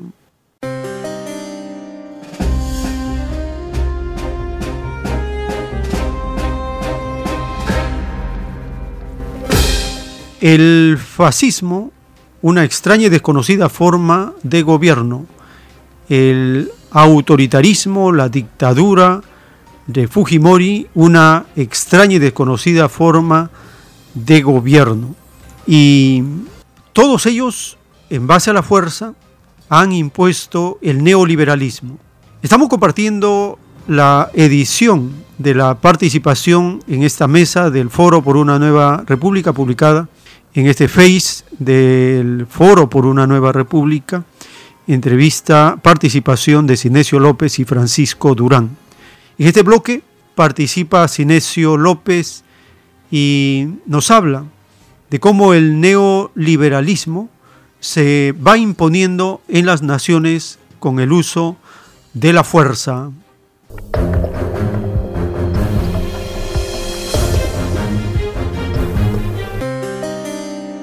Empezaremos con el doctor Sinesio López. Tenemos una- un diseño muy contradictorio, digamos, ¿no? Que, digamos, en algunos casos la constitución debilita enormemente al presidencialismo, pero en otros casos lo fortalece enormemente, lo que señaló Paco, por ejemplo, o sea, este, el, el- el presidente, los que deciden, básicamente es la cúpula del poder, ¿no es cierto? ¿Quién es? El presidente, el ministro de Economía y la cúpula tecnocrática. Esos son los que deciden. Uno. Dos, eh, esa decisión, digamos, eh, trata de evitar la presión social. O sea, que no haya ruido político, ¿no? Ustedes recuerdan, usted, el ruido político es el, el gran, el gran trauma que crean, que quieren crear, digamos, ¿no? El tra- no haya ruido político, si no, no se puede gobernar, en fin, porque es una torre de cristal en el cual deciden esta cúpula que no quiere ser perturbada, ¿no es cierto? Y, y tres, eh, evitar la el escrutinio público, lo que señaló Paco, o sea, el escrutinio público, o sea, para que no se sepa realmente. Y una forma de evitarlo es a través de los decretos de urgencia, ¿no es cierto? El decreto de urgencia evitan el control, eh, al menos inmediato. Y luego puede haber un control, pero ya pasó, digamos, ¿no? O sea, se debilita enormemente el control. Yo creo que eso es también una de las razones de la corrupción, ¿no es cierto? Digamos, este diseño es muy contradictorio, digamos, ¿no? Eh, mezcla cosas un poco con- contradictorias. Por un lado, fortalecer el presidencialismo, pero por otro lado, debilitarlo también. O sea que, francamente, es un diseño medio, medio, medio pequeño monstruo, ¿no es cierto? Bueno, es, es- forma parte de eso. Ahora, una cosa interesante también, efectivamente, yo creo que no podemos entender el diseño constitucional y sus contradicciones si es que no lo vinculamos a una forma de Estado, ¿no es cierto? Eh, y una forma de Estado supone articular proyecto económico con proyecto político, ¿no es cierto? O sea, no, no, no se puede hacer un proyecto político separado de lo que es un proyecto económico. Yo creo que eso tenemos que aprenderlo en la izquierda. O sea, eh, eh, tú quieres un proyecto político, bueno, ¿y cuál es su, su correspondencia en términos de, de proyecto eh, económico, ¿no es cierto? Eh, eh, eh, en todo caso, miren, analizando lo que Paco ha hecho, el Fujimorismo, eh, eh, uno puede encontrar efectivamente cómo va naciendo, ¿no? El Estado neoliberal y cómo se va articulando el proyecto económico y el proyecto político, ¿no? Eh, comienzo con una historia que me contaba Adolfo Figueroa, lo puedo contar hoy, no, no es una infidencia, ¿no? ¿Se, ac- ¿se acuerdan que Adolfo lo acompañó por su recorrido, ¿no? Por todo el asesor mundo. económico de Fujimori, ¿no? Claro. Entonces lo acompañó, pues porque Fujimori ganó con No Shock. Y No no es ningún programa de gobierno. Entonces tuvo que recorrer después del triunfo a, eh, todo, todo el mundo y entonces se dio cuenta de que, bueno, habría que cambiar de, de- de programa, ¿no? Y entonces le dice, le dice a Adolfo, oye, Adolfo, ¿por qué no nombramos de una vez a Rodríguez Pastor? No, de, prim- de ministro de Economía. Él sabe directamente cómo se manejan las cosas, ¿no? Él, él tiene todos los contactos, las relaciones, las formas, conoce, y entonces de una vez, Adolfo dice que se, bueno, habían hecho el recorrido este, y, no tenía sentido su compañía, entonces trató de convencerlo de que, bueno, al, fi- al final de tantas negociaciones en el cual intervienen diversa gente, sale, ¿cómo se llama? Hurtado, Hurtado Miller, recuerdan, ¿no? Bueno, entonces, eh, pero ya estaba presente el fondo, el Fondo Monetario, ¿no es cierto? Acá estaba presente, yo recuerdo, yo he visto al representante, que era Ricardo Lago, Lago, ¿no es cierto? representante del Fondo Monetario, entonces que trataba de adecuar, de hacer un diagnóstico y adecuar el proyecto del Fondo Monetario a la situación peruana, ¿no es cierto? Y entonces ahí comienza, pero ¿qué pasaba? No tenía fuerza, ¿no es cierto? No tenía fuerza para implementarse, para aplicarse. Entonces es cuando entran los militares, ¿no es cierto? Sí. Entra, entran los militares. O sea, los militares fueron importantísimos, digamos. Claro, no se olviden ustedes que los militares venían trabajando por su lado también el famoso libro verde, ¿no? En el cual se planteaba un golpe contra, contra Alan García, ¿no es cierto? Y bueno, esos autores del libro verde después van a entrar un poco, van a entrar en relación con el Fujimorismo, ¿no? Y entonces, eh, yo lo que, lo que quiero señalar ahí, hay una conservadorización de la Fuerza Armada que había pasado del radicalismo velasquista a una conservadorización brutal, ¿no es cierto? Pero a mi juicio eso se debía a dos cosas básicamente. A la, a la hiperinflación de 89-90, ¿no es cierto? Que los militares estaban asustados con eso. Y dos, eh, al terrorismo, ¿no? Esos son los dos grandes eh, factores que hacen muy conservadora a la cúpula militar. Y entonces la comprometen se comprometen, van comprometiendo y se articulan con Fujimori, ¿no? Y ya la, la capa, la cúpula tecnocrática creo que venía trabajando ahí, con, ya con Fujimori y el golpe, entonces son los tres grandes fuerzas que hacen el modelo neoliberal, ¿no es cierto? Por un lado, Fujimori, por otro lado, la, la Fuerza Armada y por otro lado, el, la tecnocracia, ¿no? Vinculada a organismos financieros internacionales, ¿no? Esas son las tres grandes fuerzas. Y entonces, se va articulando primero un proyecto económico con un proyecto político. El proyecto político tiene un sentido autoritario, ¿no es cierto? Golpe. Porque el neoliberalismo, en, e, que no tiene una correlación, sino solo militar, digamos, en la, en la sociedad no lo tiene. Y entonces tenía que aplicarse en forma autoritaria. Bueno, en Chile se aplicó también así, aunque ya después del golpe, digamos.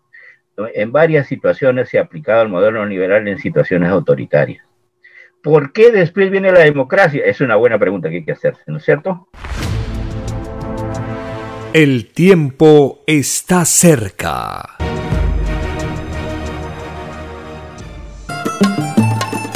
Señores, la democracia no es que nos dejen votar. Manipular con la prensa no se llama libertad. Y si al pueblo lo encandilan con propaganda oficial. Llámelo usted soberano, yo lo llamo encandilado. Que llaman Gran Piaggi al pueblo le prometió Solo con cuatro patadas acabar la corrupción. Y fue como Chacumbele, el mismito se pateó. Quiso meter la coba de que un perro lo mordió.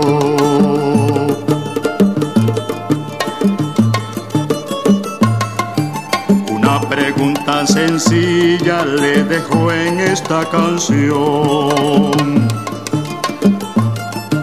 A los partidos del pueblo que me da guitarra y voz. No les pido que se unan solo en tiempo de elección. Pero tampoco que lo hagan después del carrerón. Perdonen si esta canción no salió como un poema. Yo soy cantor de mi pueblo y hay que echar todo para afuera. La pelea es desigual, pero hay que hacer la pelea.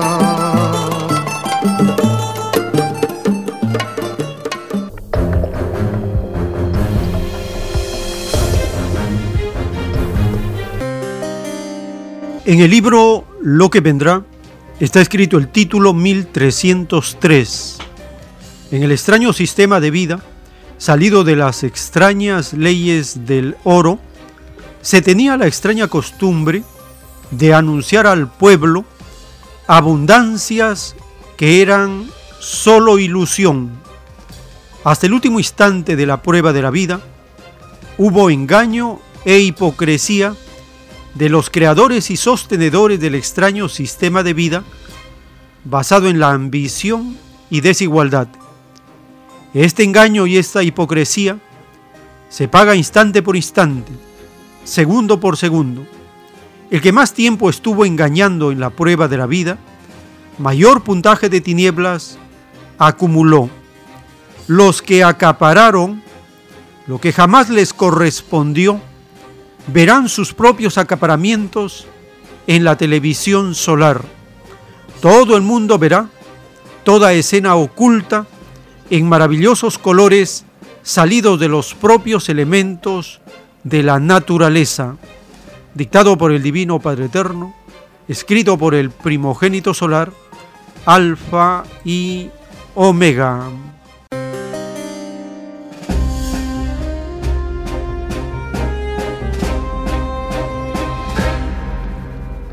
La extraña costumbre de anunciar al pueblo abundancias que eran solo ilusión. Cuando escuchamos hablar a los neoliberales, nos dicen que gracias a ellos pudieron derrotar o disminuir la pobreza en el Perú, que gracias a ellos, gracias a los neoliberales, el Perú está en la senda del desarrollo, del crecimiento, del prestigio internacional. Pura ilusión. ¿Realmente la pobreza disminuyó? No. Lo que sucedió es que pasaron al sector informal. Aumentó el sector informal, aumentó las condiciones precarias, infrahumanas de vida, bajaron la tasa de pobreza monetaria y con esa ilusión hicieron desaparecer la pobreza, pero solo en la ficción, en la demagogia. En la realidad, no. Y eso ha quedado ahora desenmascarado con esta crisis sanitaria a nivel global. En este siguiente bloque, con la participación del profesor Sinesio López, nos habla de esta falsedad del alarde, del boom del neoliberalismo en el Perú. Nos hace recordar a la prosperidad falaz de la época de los siglos XIX, XVIII, cuando en el Perú el boom de una prosperidad incluye un empobrecimiento y el endeudamiento de la población. Lo mismo ocurre con el endeudamiento del sector privado del Perú y esa alaraca, ese alarde del boom del neoliberalismo. Escuchemos al profesor Sinesio López que desenmascara esta falsedad de los neoliberales.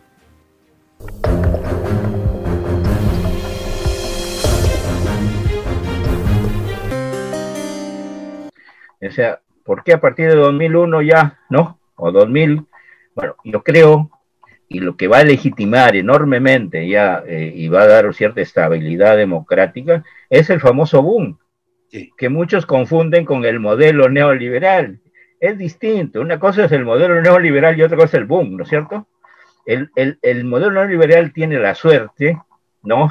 De, de, de tener el boom, y eso es lo que le da legitimidad, ¿no es cierto? Eso es lo que da legitimidad. El boom, eh, o sea, no importa qué modelo, digamos, cualquier boom le producía dividendos, ¿no es cierto?, políticos. Y entonces eh, es eh, el, el, boom el que le da más o menos sostenibilidad y lo hace y le da una cierta estabilidad democrática durante casi 20 años, ¿no es cierto?, que hemos tenido, ¿no? Y entonces yo creo que hoy en crisis ya la cosa puede cambiar, ¿no es cierto? Bueno, pero quiero subrayar esta idea de que es necesario articular proyecto político y proyecto económico, ¿no? En la izquierda tenemos que hacer eso, ¿no? no, podemos discutir solo modelo político y el modelo económico, ¿cómo es? ¿No? Entonces tenemos que eh, eh, ir definiendo bien y cómo se relacionan, ¿no es cierto? Bueno, entonces yo allí tengo un gran vacío, porque yo no sé efectivamente eh, qué, proyecto económico vamos a, jugar, ¿no es cierto? Tenemos una crítica, creo, bien organizada, bien armada, bien estructurada frente al neoliberalismo, pero no tenemos un modelo, al menos de, esa dimensión, eh, para poder reemplazarlo, ¿no? Y eso también hay que discutirlo, creo. Hay, un tema de, que es el siguiente, eh, lo, escribió Sheborsky con, uh, Wallerstein, ¿no? con, Michael uh, Wallerstein, ¿no? Sí. Entonces, esto de la, de, la dependencia estructural de la política y del Estado, ¿no? Como que, eh, digamos, este, cuando un capitalista invierte, construye dos jaulas de hierro, ¿no? Una jaula para la sociedad y otra jaula para el Estado, ¿no? Eh, y entonces, este, eh, bueno, y que son jaulas, pues, este, efectivamente, porque el, capitalista en ambos casos razona desde la oferta, ¿no? Y dice, bueno, miren, vamos a disciplinar el consumo, vamos a disciplinar la mano de obra, vamos a tener a, ahorrar capital, vamos a invertir el capital, con el capital invertido te doy chamba, con la chamba te doy ingresos, con los ingresos compras bienes y comes. Ergo, yo te doy de comer, ¿no? Eh, eh, y, lo que tú quieras hacer tiene que estar sometido a lo que yo quiera, ¿no? Y el sindicato es una clara muestra. O sea, el sindicato puede decir, yo quiero 100% aumento. Y el empresario te dice, eh, no se puede. Y entonces le dice el, el sindicalista, le dice, bueno, 100% o muerte. Muerte, me voy, me voy, ¿no? Desinvierto, ¿no? Desinvierto. Eh, y entonces, bueno, este, en esa situación, si efectivamente se, se concreta la amenaza, el sindicalista que dice, disculpe usted, no he dicho nada, no, siga usted, no, bueno, no. Bueno, pero lo mismo hace con el Estado, ¿no es cierto? Lo mismo hace con el Estado. O sea, eh, el capitalista invierte y entonces el Estado dice, bueno, vas a pagar tanto de impuesto, el, el, capitalista dice, bueno, no se puede, 30% yo no puedo, bájalo a 20, porque en Chile da el 20% la el capital, la, el impuesto a la inversión, entonces yo me voy, y entonces acá le dicen, bueno, mira, no, porque te damos una serie de ventajas y comienzas a más o menos acomodarte, ¿no? Para hacerlo a la larga, termina imponiéndose lo que quieren, ¿no es cierto? Y entonces es una visión un poco pesimista. Ahora, según, eh, según este Shevorsky y Wallenstein, se puede romper la jaula de hierro, pero requiere un punche tan grande, requiere un punche tan grande, por ejemplo, eh, el de la sociedad requiere que tengas pues este pliego único de toditos, de todos los, trabajadores organizados, ¿no? Eh, y entonces, este, a ver, pues no tengas escapatoria, ¿no? Entonces, y, eh, por el lado del Estado requiere un, tipo de política impositiva que ataque por el lado de los bienes de consumo, ¿no? De lujo, ¿no es cierto? Ya, 80% de bienes de lujo. Entonces, ahí el, el, inversionista dice, oh no, me estoy comiendo, ¿no? estoy regalando mi plata por el lado del consumo de lujo que quería hacer, mejor que vuelva a inversión, ¿no? Y entonces ganan los dos, Estado y, y, inversionista. Dice. Bueno, son formas de romper eso, pero como digo, a mi juicio es, una, es un problema muy de, estructural, un poco pesimista. No sé tú qué piensas, pero digamos, este, para, para concluir, este, eh, y, Polanyi, eh, perdón, y Wallenstein dicen que, que el argumento de, este es el argumento de Marx estructural, eh, que se sale del capital, pero para oponerse al capitalismo. Y que el neoliberalismo usa el mismo argumento para apoyarlo. Entonces, este, eh, me parece una cosa de locos, ¿no? Pero interesante como reflexión. El tiempo está cerca. En la justicia de los rollos del Cordero de Dios, el Divino Creador nos revela. De verdad os digo que los culpables del estado de cosas en este mundo las pagarán. Este mundo no debió de haber conocido jamás la injusticia humana. Por un grupo de egoístas y poco evolucionados, sufrís espíritus atrasados que no conciben otra forma de sistema de vida que no sea la del oro. He aquí las mentes más atrasadas de este mundo. La debilidad de estos seres es el vicio de un bienestar con injusticia. En su debilidad arrastraron a un mundo que se vio obligado a seguirlos porque momentáneamente no le dieron otra alternativa. Estos ilusionados se resguardan en la fuerza. De verdad os digo que todo el que participó en la organización de este sistema de vida será primero en el juicio del Padre, escrito por el primogénito solar, Alfa y Omega.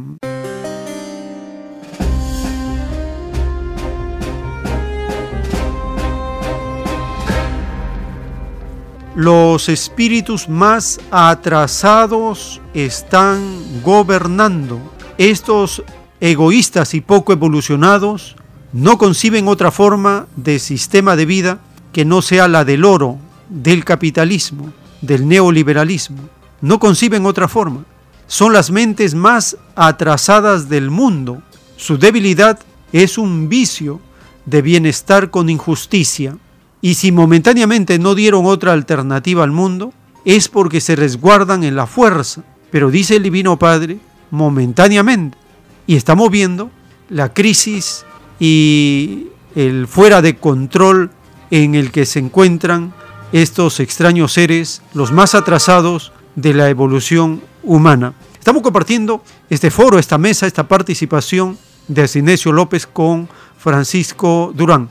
Y en este último bloque donde participa Francisco Durán, nos habla de la dependencia del Estado sobre el capital.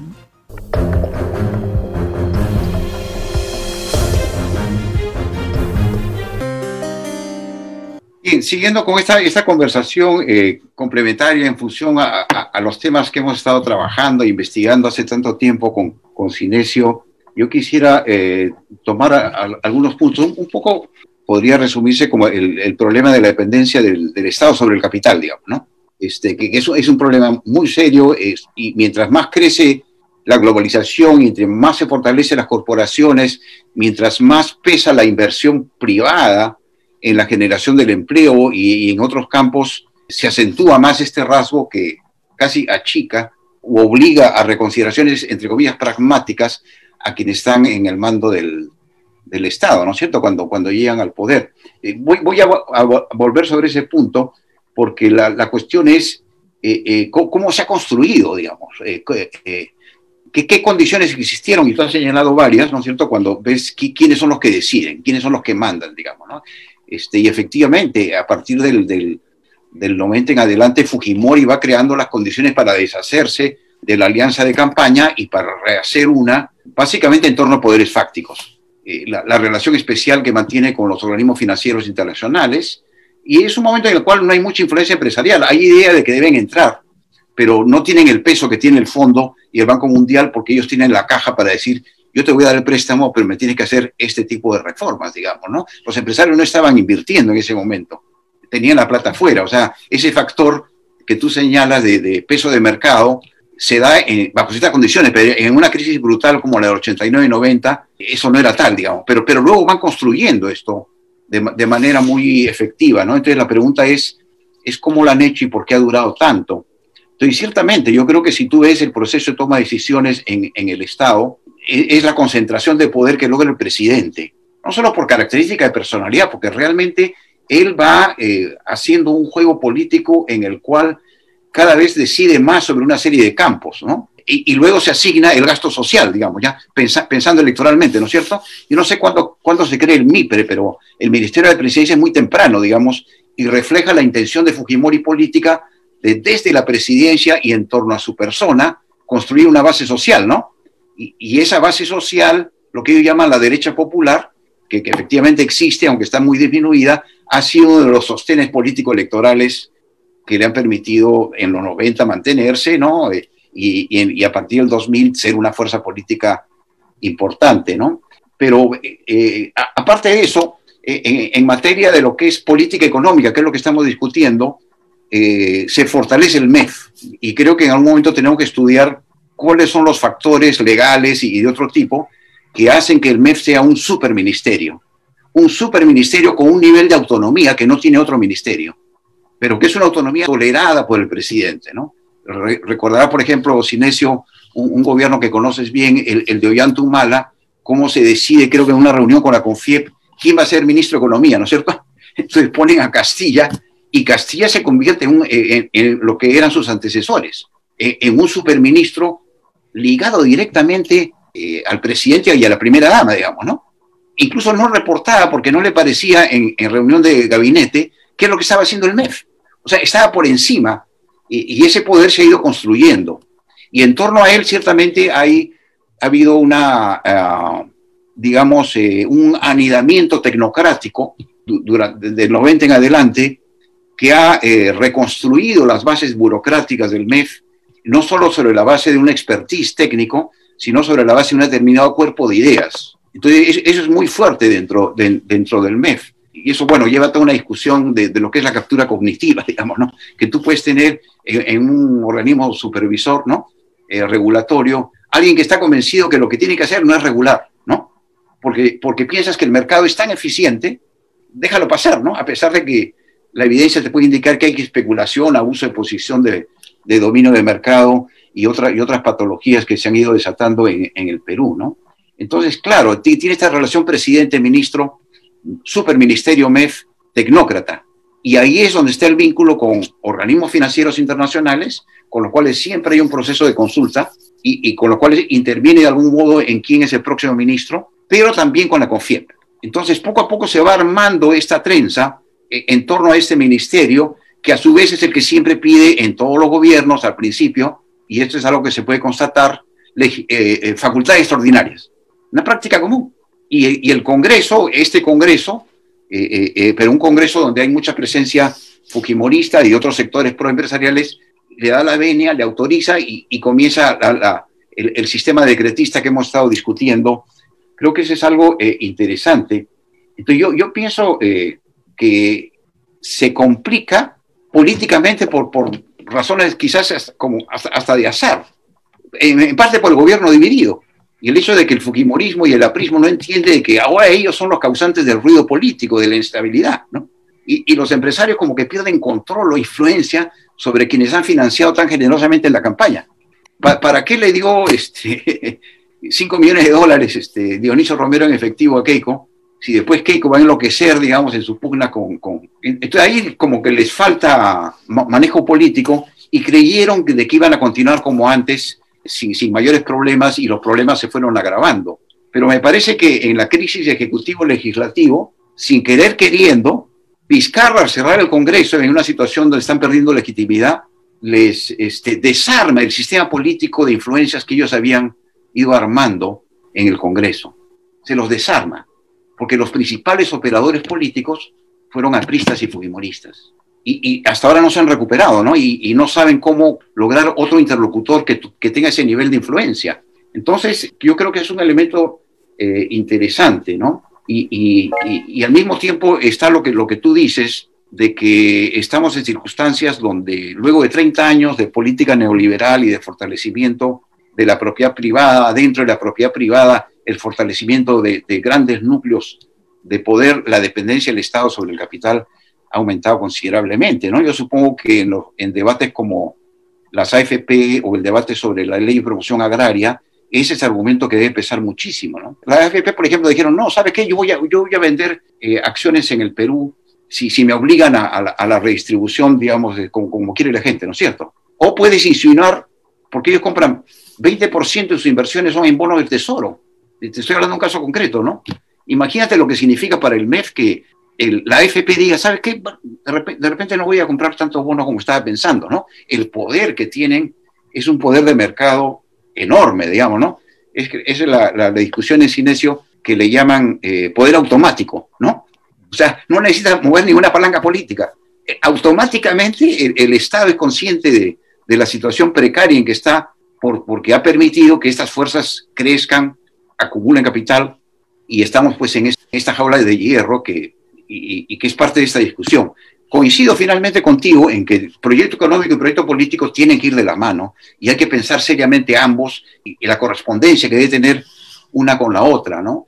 Creo que hemos avanzado mucho en la crítica al, al neoliberalismo, está muy a la defensiva y, y, por primera vez sacamos esa crítica a la calle, digamos, está más compartida, ¿no? Por la calle por una serie de razones.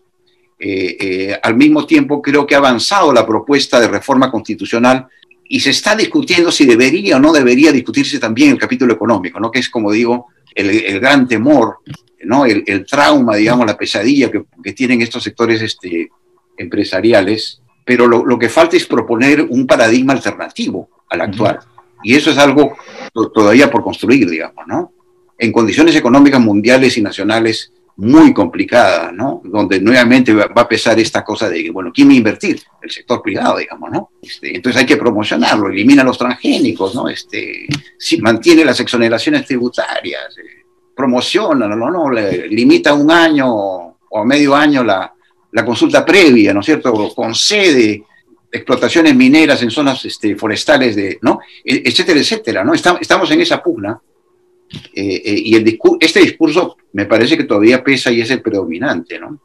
En fin, eh, son, son elementos a tomar en cuenta en la coyuntura actual, pero que vienen de atrás y que requieren una reflexión mayor. El tiempo está cerca.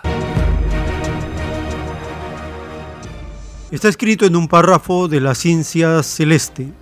Solo tienen derecho a defender lo suyo el honrado y el humilde, porque cumplieron la ley de Dios y no leyes de hombres. La propiedad privada no debió existir jamás en el mundo, porque mis mandamientos no mandan hacerse ricos. Nadie nace con propiedad privada es la ley de los hombres, la que no le da otra alternativa. Y todo tentador de la ciencia del bien no entra tampoco al reino. El llamado capitalismo os ilusionó por un instante, y basta un instante de violación en vuestras existencias y no se entra al reino de los cielos, porque en el reino pedisteis cumplir con la más elevada moral, una moral propia de ángeles, una moral que desconocía la explotación, la ambición, la ilusión y toda forma de esclavitud para el espíritu, escrito por el primogénito solar, Alfa y Omega.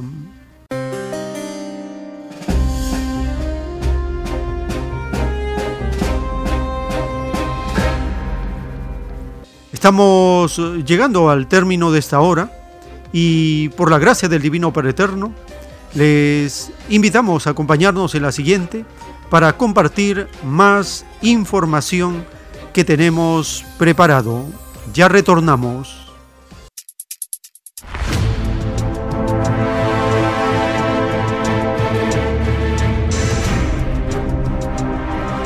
El tiempo está cerca.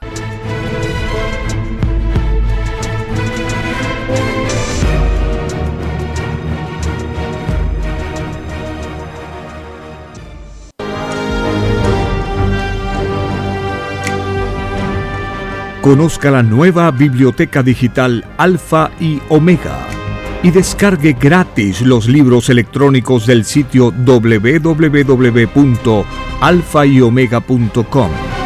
Luego, ábralos con su aplicación Play Libros o iBooks.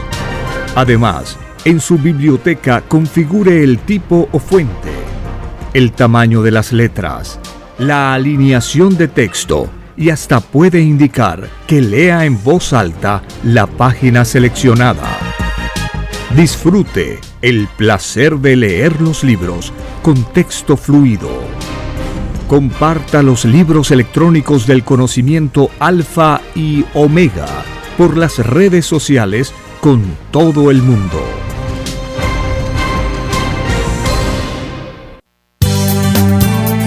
Es Radio Cielo. Una nueva era de la radio en el Perú. Programación de avanzada para todos. Es Radio Cielo. El mejor anhelo de tu vida. Es Radio Cielo. Sembrando amor y conciencia. Es Radio Cielo. Ahora, tu radio favorita, Cielo, llega a todo el mundo. Visítanos e interactúa con todos tus conductores de la variedad de programas que ofrece tu radio Cielo. Radio Cielo en la red. Ingresa a la www.radiocielo.com.pe y desde tu teléfono móvil, interactúa con nosotros. Radio Cielo, a la vanguardia de la tecnología. Te- tecnología. Ci- Cielo.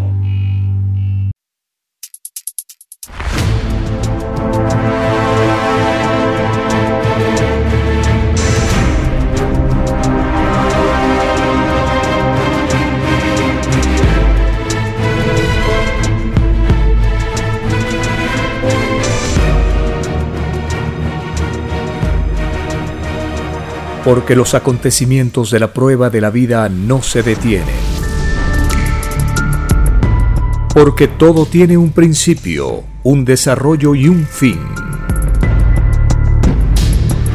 Estamos compartiendo. El tiempo está cerca. Una gran oportunidad para cambiar nuestros destinos y la vida. El cambio de costumbres provocará la caída del sistema de vida, de las leyes del oro. Los acontecimientos le salen al encuentro a las criaturas. Una nueva revelación, escrita por el primogénito solar, Alfa y Omega, se extiende por el mundo. Ciencia celeste, nueva moral, filosofía común, justicia divina. El tiempo está cerca.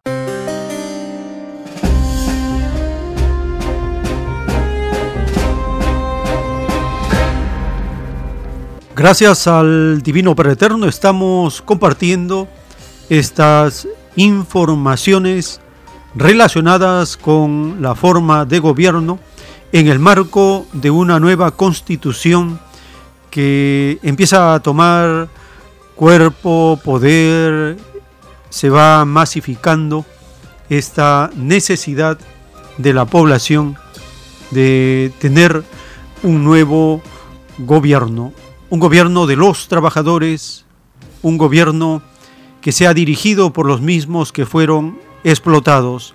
Ese es el mandamiento que da el Divino Padre para toda la tierra.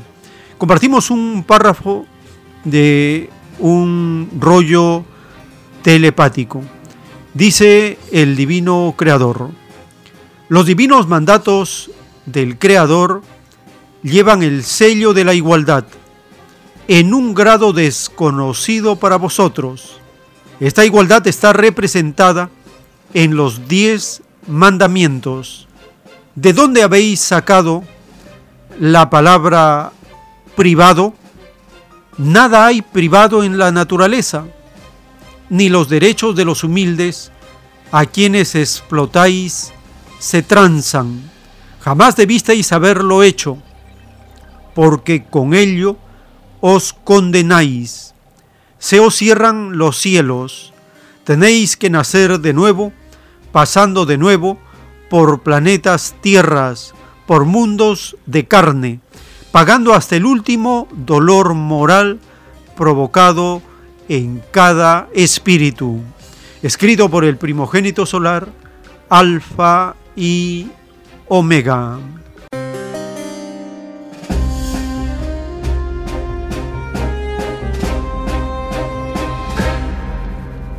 Nada hay privado en la naturaleza.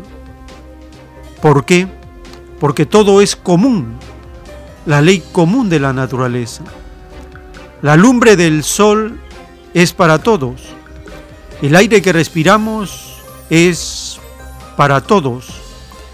El agua como elemento creado por el Divino Padre está por todas partes. El que haya escasez se debe al egoísmo y la ambición de los capitalistas. A nadie debería faltarle nada.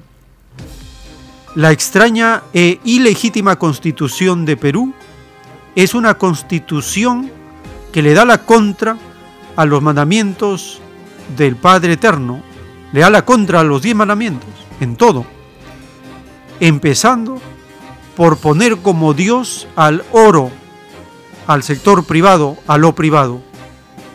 Esta constitución de la CONFIEP tiene como su capítulo económico para ellos intocable, inamovible, si pusieran ponerle el término sagrado le ponen, pero no es así. ¿Quién es el que da la legitimidad? ¿Quién es el que crea el derecho? ¿Quién crea las leyes como algo natural? La comunidad. Ahí radica la soberanía. La constitución no es soberana. Es el pueblo, la comunidad del soberano.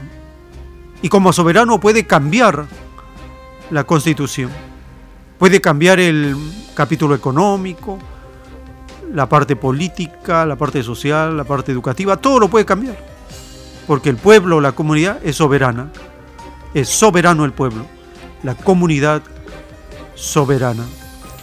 Compartimos un avance de la siguiente edición donde vamos a compartir la explicación del economista Humberto Campodónico del fracaso del neoliberalismo, el rob subsidiario del Estado, el boom falaz de los neoliberales, el artículo 60, el artículo 62 y otro más para la siguiente audición.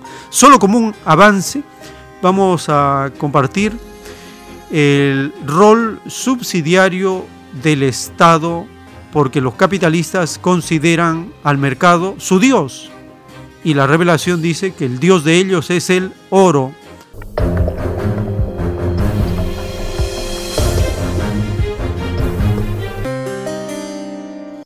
Entonces, eso es lo que tenemos desde 1990 en adelante. Y en otros países el reinado, entre comillas, del consenso de Washington no ha sido tan fuerte ni tan grande como acá. Y quizás, y eso lo pongo para la discusión, esto viene del hecho que hemos tenido el gobierno de Velasco, hemos tenido a Sendero Luminoso, la hiperinflación de Alan García, y en medio de todo eso la caída del muro de Berlín y la caída de la Unión Soviética, ¿no? Lo que ha hecho una crisis fuerte en los años 90, que ha desembocado en los años 90, y bueno, quizás eso sea lo que explique el hecho que ya la, mayoría de los países de América Latina no están en el consenso de Washington, que están en una política más pragmática. Eh, veamos lo que ha pasado en Chile, pero aquí todavía estamos en ese consenso que ahora muchos le llaman el consenso de Lima, porque solamente está aquí. Pero quiero remontarme ahora a la Constitución del 93, porque eso es lo que estamos discutiendo. Eh, y digamos, se podría pensar que el tema de la, llamada subsidiariedad del Estado eh, solo está en la actividad empresarial, porque eso es lo que dice el artículo 60 de la Constitución, que eh, la actividad empresarial del Estado debe ser subsidiaria. Ahora, ¿Qué se entiende por eso? Nada que ver con la palabra subsidio como la entendemos normalmente. Eh, cuando se dice que la actividad empresarial del Estado debe ser subsidiaria, quiere decir que los privados tienen que hacer todo lo que se pueda hacer y ahí donde los privados no entren en actividad empresarial, entrará el Estado de manera subsidiaria o de manera, digamos, residual. ¿no? El Estado no debe intervenir en ninguna actividad económica. Y eso está en el artículo 60 de la Constitución. Y les voy a leer un párrafo del presidente del, del, Congreso Constituyente Democrático del 93, el señor Torres y Torres Lara, que dice, el Estado tiene que ser subsidiario. Tenemos que lograr un país donde los ciudadanos posean los recursos suficientes para que puedan atender sus necesidades de salud, de educación, de alimentación y no estar dependiendo de los favores del Estado. Ya, ese es un tema que, fundamental. Eso es lo que se dice con respecto a lo que debe de ser el Estado. Y luego también se dice en ese constituyente con respecto a la educación, por ley natural, dice un congresista, las cosas funcionan adecuadamente cuando hay personas directamente responsables, cuando la responsabilidad se puede personificar. No es, por tanto, que no haya que admitir la atención de salud por parte de los privados, sino todo lo contrario. Y el mismo argumento es aplicable a la educación. Cada vez resulta más clave la necesidad de que el país entienda lo que es un principio natural, el principio de subsidiariedad. No es que haya que permitir, incluso desear la educación privada en razón de que el Estado no puede cubrir todo. Es todo lo contrario, dice el congresista. En razón de que la educación privada no puede llegar a todos, es que el Estado tiene que estar presente para, quien no las pueden, para quienes no la pueden recibir. O sea, la constitución del 93 está atravesada del principio de la subsidiariedad del Estado, no solamente en la actividad empresarial, en todo, en educación, en salud, en inversión pública, etcétera. Eso es lo que es, ¿no? Entonces, eh, eso es bien importante porque cuando uno lee los articulados incluso de educación o de salud, no aparecen así, ¿no? Como tampoco en la Constitución de Chile aparece nunca la palabra subsidiariedad en la Constitución, ¿no? Pero toda la Constitución, desde que se hizo en el 73, desde el golpe hasta el 80, con Jaime, con Jaime Guzmán y toda una serie de invitados, entre comillas, la atraviesa el principio de la, de la subsidiariedad del Estado, ¿no? Y el artículo 19 para educación, para salud, etc. Entonces, eso, eso es muy importante, ¿no? Eh, eso es el tema de, que hay en la Constitución. Todo es para el privado. Y quisiera decir aquí que eh, eso no ha existido antes en economía. En- por ley natural, Adam Smith decía que eh, la mano invisible garantizaba que se iba a un progreso general en todo el mundo, poco por el egoísmo de cada persona. Pero el mercado era un medio para lograr el bienestar general, siendo eh, Adam Smith una persona muy ligada a la religión, muy teológica y además un, mora- un moralista. El mercado no era un fin, pero ahora con el neoliberalismo, que es lo que plasma la constitución del 93, el mercado es el medio y es el fin a la vez. El orden natural en este caso es el orden espontáneo del mercado. El mercado está siempre en equilibrio, se dice, nada lo puede sustituir. Y ese es el mercado que hay que dejar que eh, establezca el conjunto. Voy a regresar sobre este tema. Incluso dicen que la libertad que tiene que existir es sobre todo una libertad económica, mucho más que la libertad individual. Y si la libertad económica es garantizada por un gobierno autoritario, bienvenido sea. Porque a veces dice la democracia puede recortar la libertad económica y eso va en contra del mercado. Y el mercado es el único que sabiamente sabe tomar decisiones. ¿no? Entonces, eh, Piketty mismo dice que esta es una democracia recortada, etcétera, ¿no? Que no se puede votar ciertas leyes. Bueno, o sea, el, tema de la subsidiariedad y el neoliberalismo no es solamente un tema de un cierto planteamiento económico, es un planteamiento político, es una manera de reordenar la sociedad que nace fuerte desde fines de los años 70. El tiempo está cerca. En los rollos telepáticos del Cordero de Dios, el Divino Padre Eterno nos revela, Vosotros os anuláis porque no cumplisteis lo prometido al Padre, y no cumplisteis con las escrituras, y llevasteis una vez más al mundo a su tragedia. En el pasado, todo rey, todo emperador hizo igual con esos rebaños. No ha habido ninguno que haya salvado a una criatura siquiera. A todas las condenaron. porque no impusieron leyes de amor, sino que de fuerza. Y de verdad os digo que esos demonios sedientos de poder maldicen aún el haber sido reyes o emperadores. Nadie los obligó.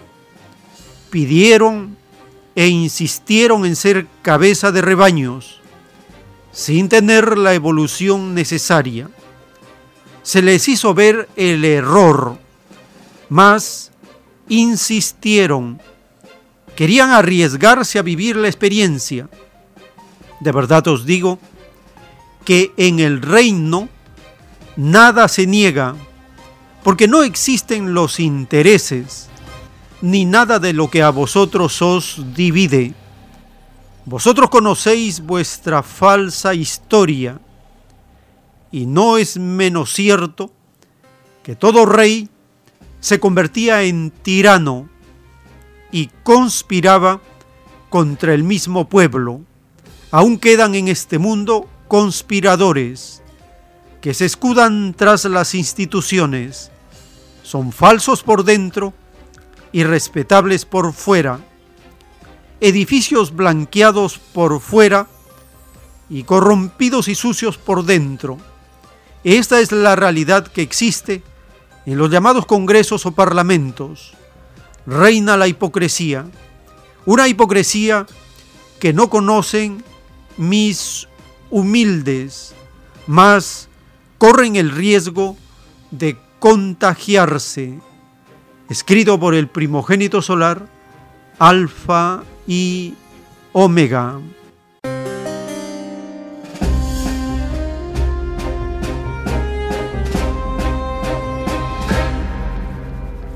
Todo rey, todo emperador, todo tirano son demonios sedientos de poder. Y la ambición los lleva a matar. Y la ambición los lleva a vivir atrapados, esclavizados en el vicio de la comodidad, el desenfreno, el derroche, la lujuria, la perversidad. Todos los vicios nacen del oro, de la ambición, de la posesión. Es el caso del demonio, el conocido como el rey Herodes. Publican una nota informando que en esa zona de Cisjordania ocupada ilegalmente por Israel, desentierran más vestigios del palacio del rey Herodes.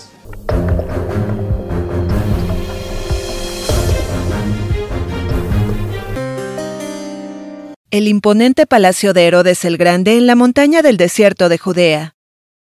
Desde el domingo se mostrarán los nuevos tesoros desenterrados por arqueólogos israelíes tras años de excavaciones en este sitio arqueológico y turístico situado entre Jerusalén y la ciudad palestina de Belén, en una zona que se encuentra bajo control civil y militar israelí. Lo que se ha descubierto ahora y se ha descubierto por primera vez es el corredor en arco y el vestíbulo del palacio, el esplendor en el que estamos y el Teatro Real de la Ladera que estaba oculto por la montaña artificial y que se descubrió hace una década. Ahora está siendo tratada y preservada y estará abierta al público por primera vez. En esta montaña el rey Herodes el Grande, tirano que reinó sobre la Judea romana y padre del rey Herodes Antipas, ordenó le construyeran un palacio fortaleza donde a su muerte sería enterrado.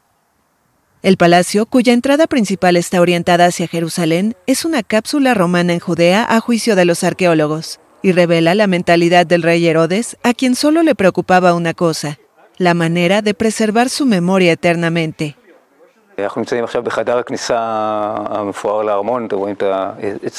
Estamos en el lujoso vestíbulo del palacio. Se pueden ver los restos de las pinturas murales, frescos que estaban bien conservados, y lo más impresionante es el corredor de arcos, la entrada al palacio que se conservó de manera excepcional. No existen tales cosas en otros sitios. Se conservaron más de 15 metros de muros y arcos, una red de tres pisos de arcos uno encima del otro que sirven como arcos de soporte destinados a permitir que el corredor pase a través del relleno de la montaña artificial. Las excavaciones del Palacio Fortaleza de Herodes fueron comenzadas por monjes franciscanos a finales de la década de 1950 y continuadas a partir de 1972 por un equipo de arqueólogos israelíes liderado por el profesor Ehud Netzer. En 2007, este académico descubrió la tumba del rey, ubicada bajo los vestigios del palacio. El tiempo está cerca. Las profecías de la doctrina del Cordero de Dios se cumplen. Está escrito en un párrafo de la ciencia celeste. Y de verdad os digo, explotadores del mundo, toda nación que llegó a ser potencia económica deberá devolver a los que explotó la mitad de sus riquezas, porque de verdad os digo que estáis en la ley de maldición. Si no obedecéis al Padre Jehová, terminaréis viviendo aisladas del mundo. Y de verdad os digo que tendríais que enfrentar la furia de mi naturaleza viviente. De verdad os digo que os pasaría lo que le sucedió al antiguo Egipto. Desapareceríais como desapareció la maldita era faraónica. Y de verdad os digo que vuestros ciudadanos os abandonarán, porque nadie quiere morir de hambre y aislado. Y de verdad os digo que los rebaños de Estados Unidos, Gran Bretaña y Francia son las tres bestias del yugo humano. Por vosotros se está escribiendo juicio material. Al rebaño mayor, al que colmé de abundancia y no me comprendió, le será quitado todo. El Padre Jehová da y quita, escrito por el primogénito solar, Alfa y Omega.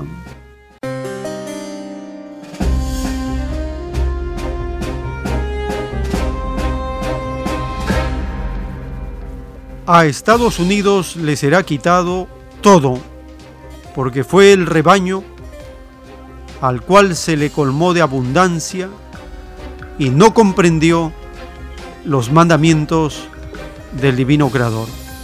Y tal como está profetizado, que sus habitantes mendigarán hasta el alimento, van 26 millones de pobladores, según las informaciones publicadas por EFE. En la primera economía del mundo se pasa hambre, 26 millones de personas sufren hambre y por caridad eh, hacen largas colas para obtener alimentos.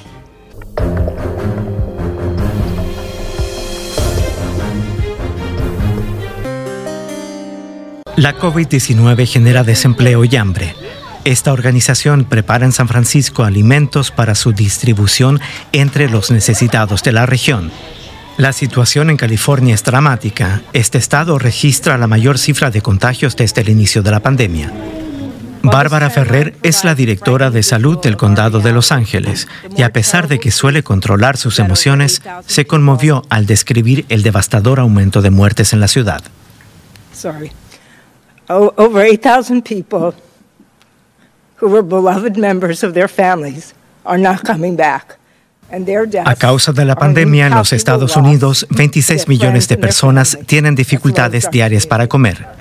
La escasez de alimentos y productos básicos afecta no solo a las familias cuyos integrantes se han quedado sin trabajo, sino también a otras cuyos miembros sí tienen empleo. La gente está luchando para comer y alimentar a sus familias, especialmente porque su trabajo ha sido recortado. Los empleos se han reducido, las personas ya no tienen ingresos regulares. Y la situación empeora. Los residentes del sur de California y del Valle de San Joaquín se verán obligados de nuevo a quedarse en casa después que las capacidades en las unidades de cuidados intensivos de la región cayeran por debajo del 15%. La orden entra en vigor a partir de la medianoche del domingo y volverá a golpear a muchas familias en condiciones precarias. Somos una ciudad rica y con muchos recursos, pero también hay muchas personas aquí que no tienen los medios necesarios para llegar a fin de mes. Y ahí es donde entra en juego nuestra organización que busca hacer llegar ayuda a los más necesitados. Estados Unidos es el país del mundo más afectado por la pandemia. Registra casi 16 millones de casos confirmados y más de 290 mil fallecidos. Según un informe de la Oficina del Censo de ese país, durante la última semana, uno de cada ocho estadounidenses ha pasado hambre en una o varias ocasiones. El tiempo está cerca. Ya son demasiados que la pasan mal. Hemos dicho basta y echado a andar. Nadie en el mundo nos puede parar. Empezó la lucha y vamos a triunfar. Por fin la justicia llegará a reinar. Hemos dicho basta y echado a andar. Caída me supo enseñar cuál es el camino que debo tomar para que en la tierra haya libertad. Levantar cabeza y no mirar atrás. El futuro es nuestro, nueva sociedad. Hemos dicho basta y echado a andar.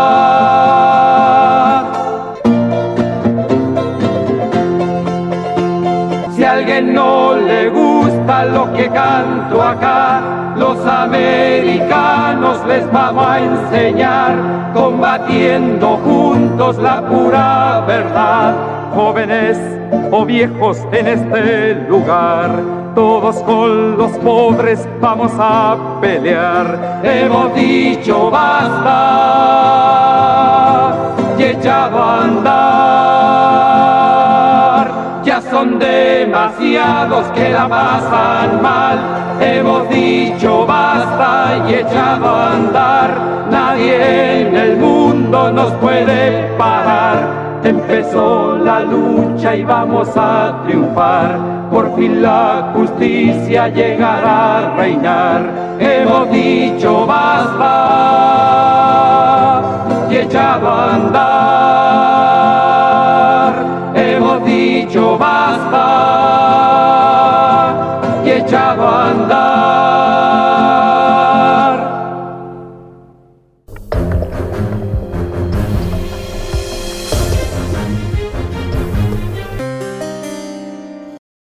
En el libro de Isaías capítulo 13, verso 10, está escrito, pues las estrellas del cielo y sus constelaciones no destellarán su luz, se oscurecerá el sol al salir y la luna no irradiará su luz.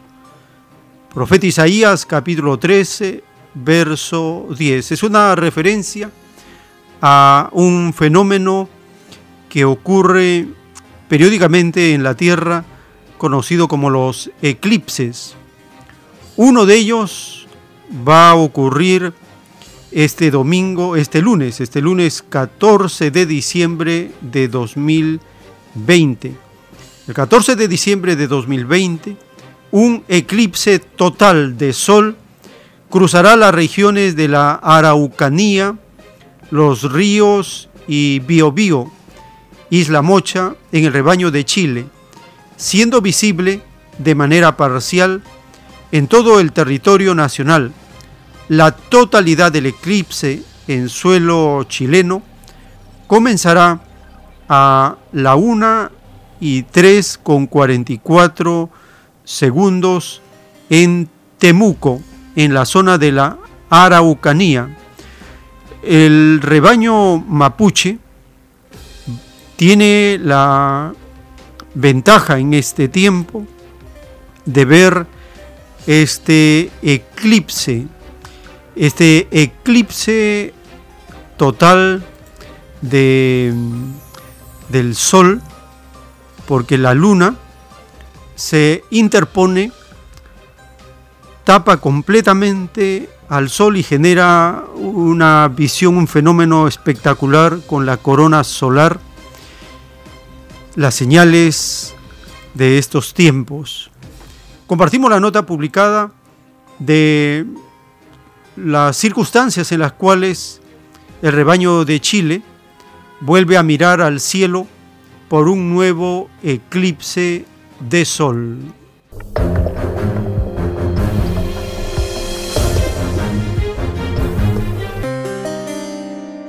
Un eclipse total de sol volverá a mostrarse en los sorprendentes cielos de Chile.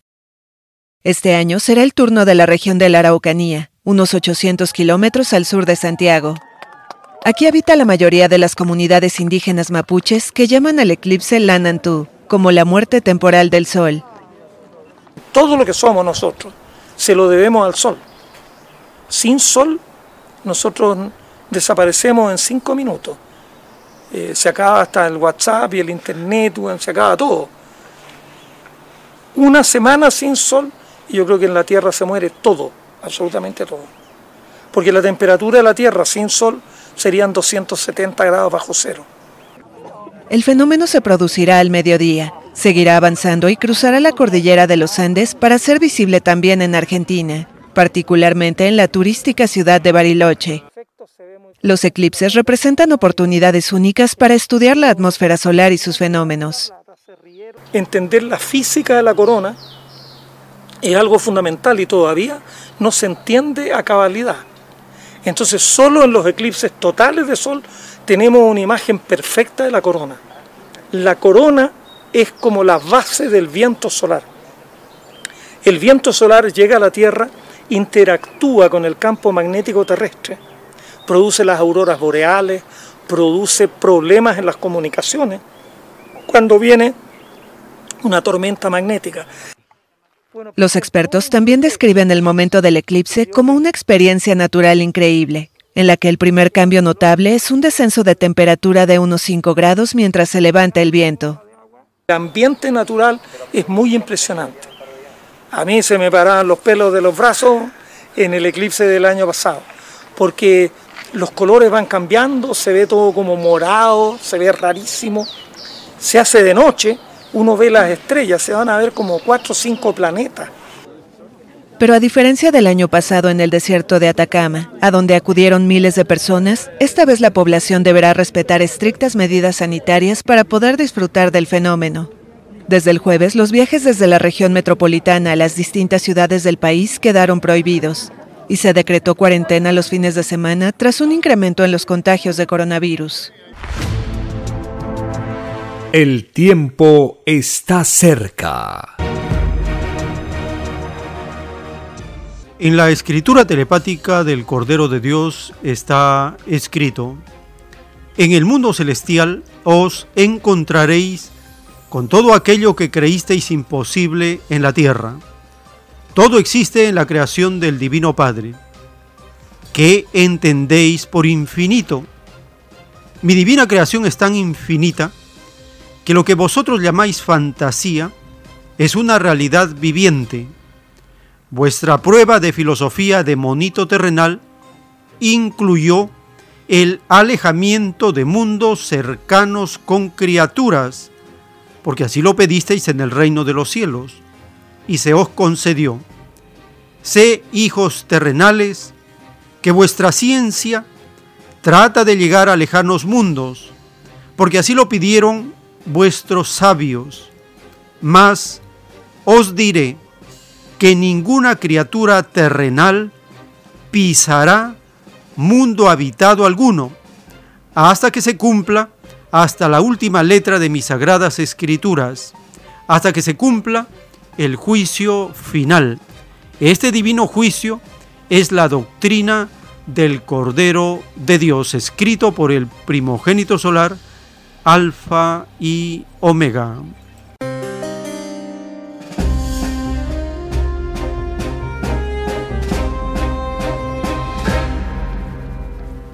Dice la doctrina del Cordero de Dios que nadie, ninguna criatura terrenal, pisará mundo habitado alguno hasta que se cumpla la última letra de las Sagradas Escrituras. Esta es una de las causas por las cuales fracasan todos los intentos de querer enviar a algún ser humano a un planeta cercano a la Tierra.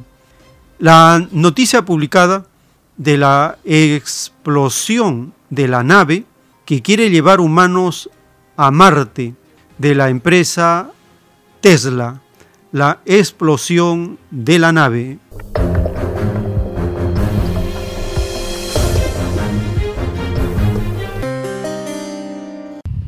Three, two, one, zero. Un despegue perfecto de la nave estelar número 8. Este cohete es la prueba más ambiciosa de SpaceX en el empeño de la compañía por llevar al hombre a Marte. La nave se elevó varios kilómetros hasta por fin nivelarse con el casco de acero inoxidable brillando bajo el sol. A los 4 minutos y 45 segundos de vuelo, la nave apagó sus motores y comenzó a descender. Pero justo cuando el viaje parecía haber sido perfecto, el cohete quedó envuelto en llamas. A pesar de este dramático desenlace, la prueba es considerada todo un éxito por SpaceX. La compañía cree que la experiencia ayudará a desarrollar una nave espacial capaz de alcanzar las profundidades del universo. El fundador de SpaceX, Elon Musk, lanzó un tuit entusiasmado. Marte, ahí vamos. SpaceX pronto hará más pruebas aquí, en el desierto de Texas. El prototipo de nave estelar número 9 está casi listo. El tiempo está cerca. Y tal como está escrito en los rollos del Cordero de Dios, en las profecías a los espíritus de Norteamérica y a las grandes potencias capitalistas, que les esperan momentos terribles en el llorar y crujir de dientes que está en pleno desarrollo por toda la tierra. Esta gran tribulación que estamos viviendo a nivel mundial tiene su mayor intensidad en las llamadas potencias capitalistas, las naciones ricas, porque dice la revelación. Esto significa que toda llamada nación rica nacida de la bestia quedarán en la más grande pobreza. Los que todo lo tuvieron, a costillas del hambre y la miseria de millones de mis hijos, tendrán que mendigar hasta el alimento. Con la vara con que midieron a otros, serán ellos medidos escrito por el primogénito solar, Alfa y Omega.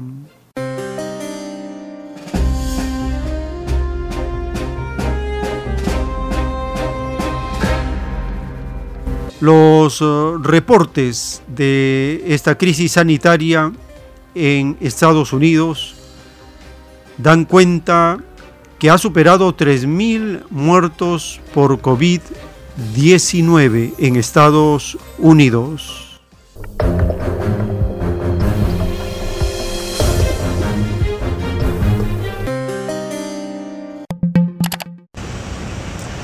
Estados Unidos supera por primera vez 3.000 muertes diarias por COVID-19. En concreto, el país registró 3.202 nuevos fallecidos este jueves, la cifra más alta desde el inicio de la pandemia y que supone un total de 292.091 perecidos, según el recuento independiente de la Universidad Johns Hopkins.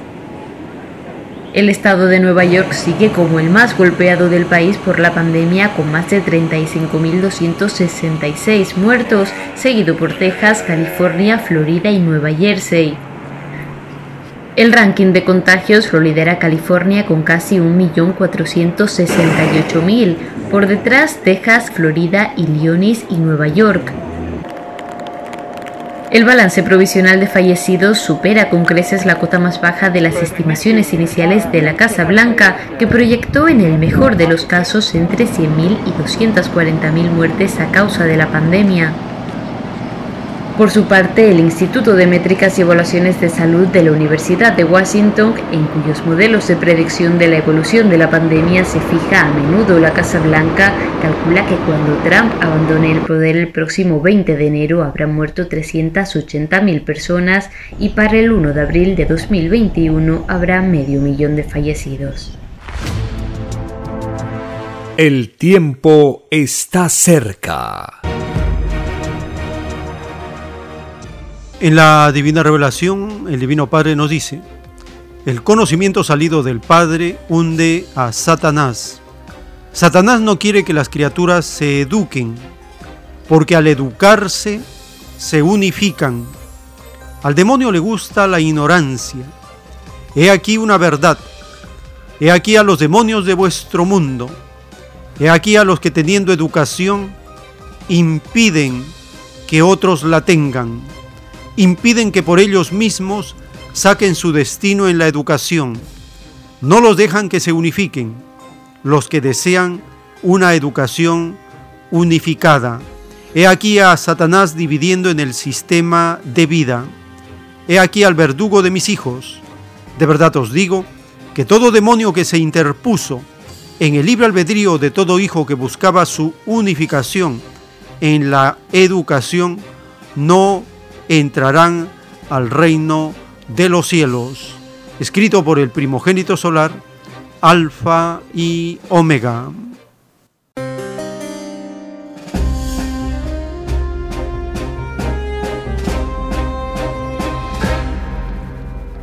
Hace unos días, el 10 de diciembre, a nivel global, se menciona el Día de los Derechos Humanos, la educación es un derecho humano también. En el capitalismo es un privilegio, es una inversión, es un negocio, es un lucro. El capitalismo en su etapa neoliberal convierte la educación en una inversión, un lucro, una ganancia. Pero esto no ocurre en una nación socialista como Cuba, donde la educación es un derecho de todos.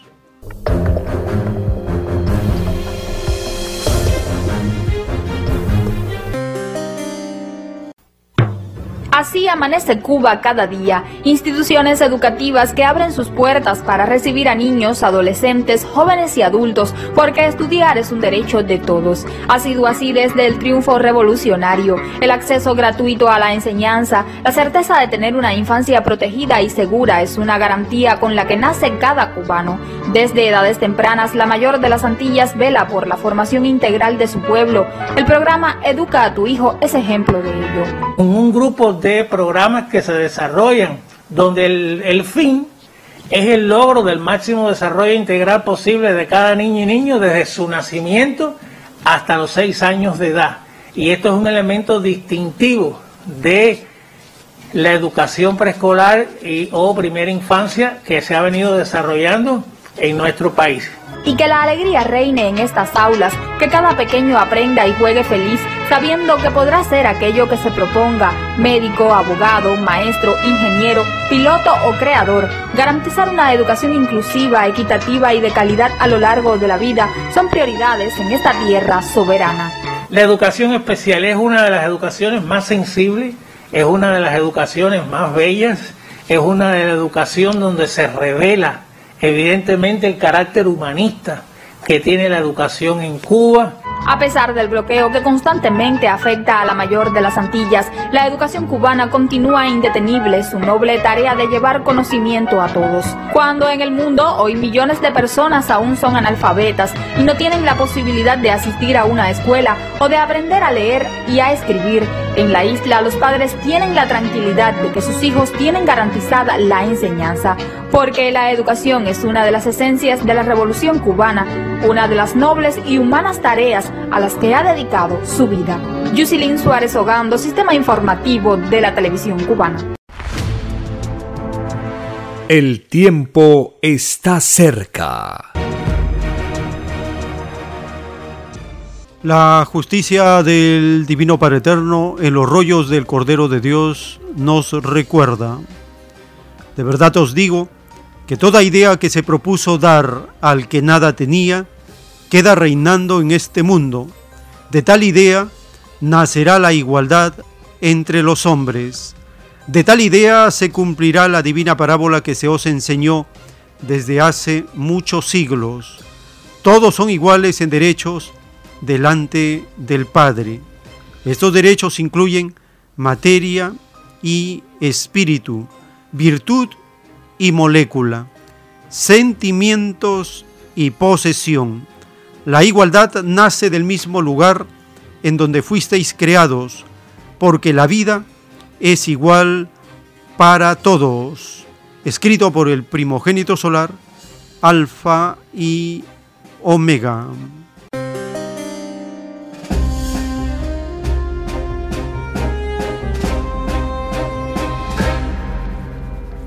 Toda idea que se propuso dar al que nada tenía, queda reinando en este mundo. De tal idea nacerá la igualdad entre los hombres. Dar al que nada tenía. El capitalismo, al que más tiene, más le da. Y al que nada tiene, aún lo poco que tiene, le quita. Esto no ocurre en una nación socialista, donde sus propósitos, sus fines, sus objetivos, sus metas es proteger y garantizar los derechos de los más vulnerables a pesar del bloqueo de, de, Estados Unidos, Cuba es un ejemplo de compartir en base al trabajo colectivo y así disfrutar de los derechos que priorizan a los más vulnerables.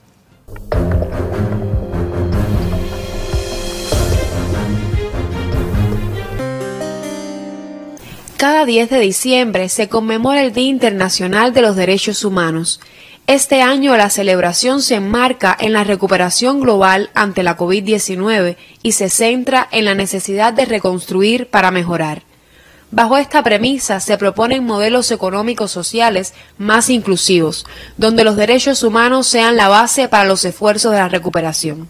La legislación internacional del trabajo reconoce como uno de los derechos humanos el derecho a la seguridad social, el derecho al trabajo, a la seguridad y a la salud.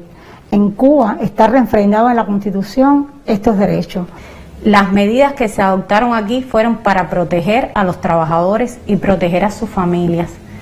A cambio de otros países, incluso del primer mundo, donde muchos trabajadores quedaron sin empleo, fueron despedidos, familias enteras quedaron desprotegidas. Durante la pandemia, solo hasta el mes de octubre de 2020, el presupuesto de la Seguridad Social ejecutó gastos por más de 6 mil millones de pesos, que beneficiaron a más de un millón de personas.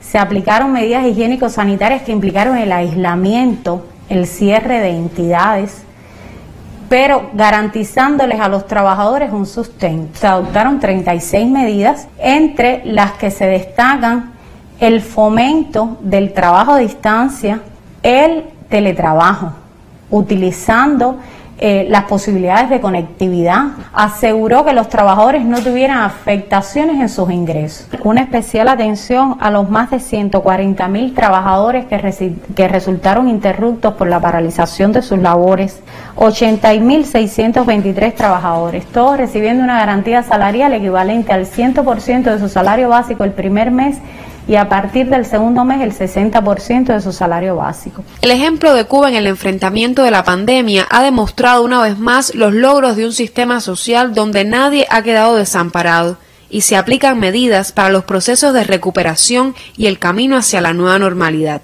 La asistencia hospitalaria general y, y especializada que hoy el Estado cubano le garantiza a toda la población cubana y de manera gratuita es la que ha permitido afrontar esta pandemia. Es decir, que es importante eh, resaltar esta prestación dentro del sistema como una garantía, además de ese derecho humano que es la seguridad social. Las experiencias nos han mostrado que no es posible escatimar esfuerzos, que el papel del Estado es fundamental para enfrentar las actuales circunstancias y que urge implementar políticas integrales en las que el ser humano sea la prioridad. Aimelis Alfaro, Sistema Informativo. El tiempo está cerca. El Divino Padre Eterno nos habla de los elementos de la naturaleza. Los elementos también piden pruebas a Dios en sus leyes de elementos, y ellos hacen variar la calidad como tales cuando la criatura humana viola la ley de Dios. En otras palabras, las propias criaturas, cuando violan la ley de Dios y sin darse cuenta, afean los climas, son ellas mismas las que hacen disminuir el goce de un buen tiempo o clima. Al mundo de la prueba se le advirtió que todo era viviente. Es así que todos los elementos de la naturaleza también participan en el divino juicio de Dios, escrito por el primogénito solar, Alfa y Omega.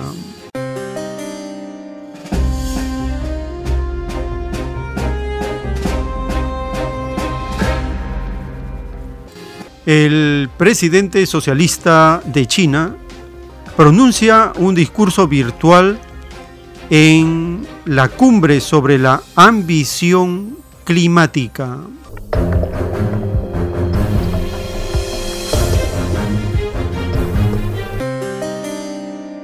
China es el mayor emisor de dióxido de carbono en el mundo, un potente gas de invernadero que ha causado que las temperaturas globales aumenten y los niveles del mar suban.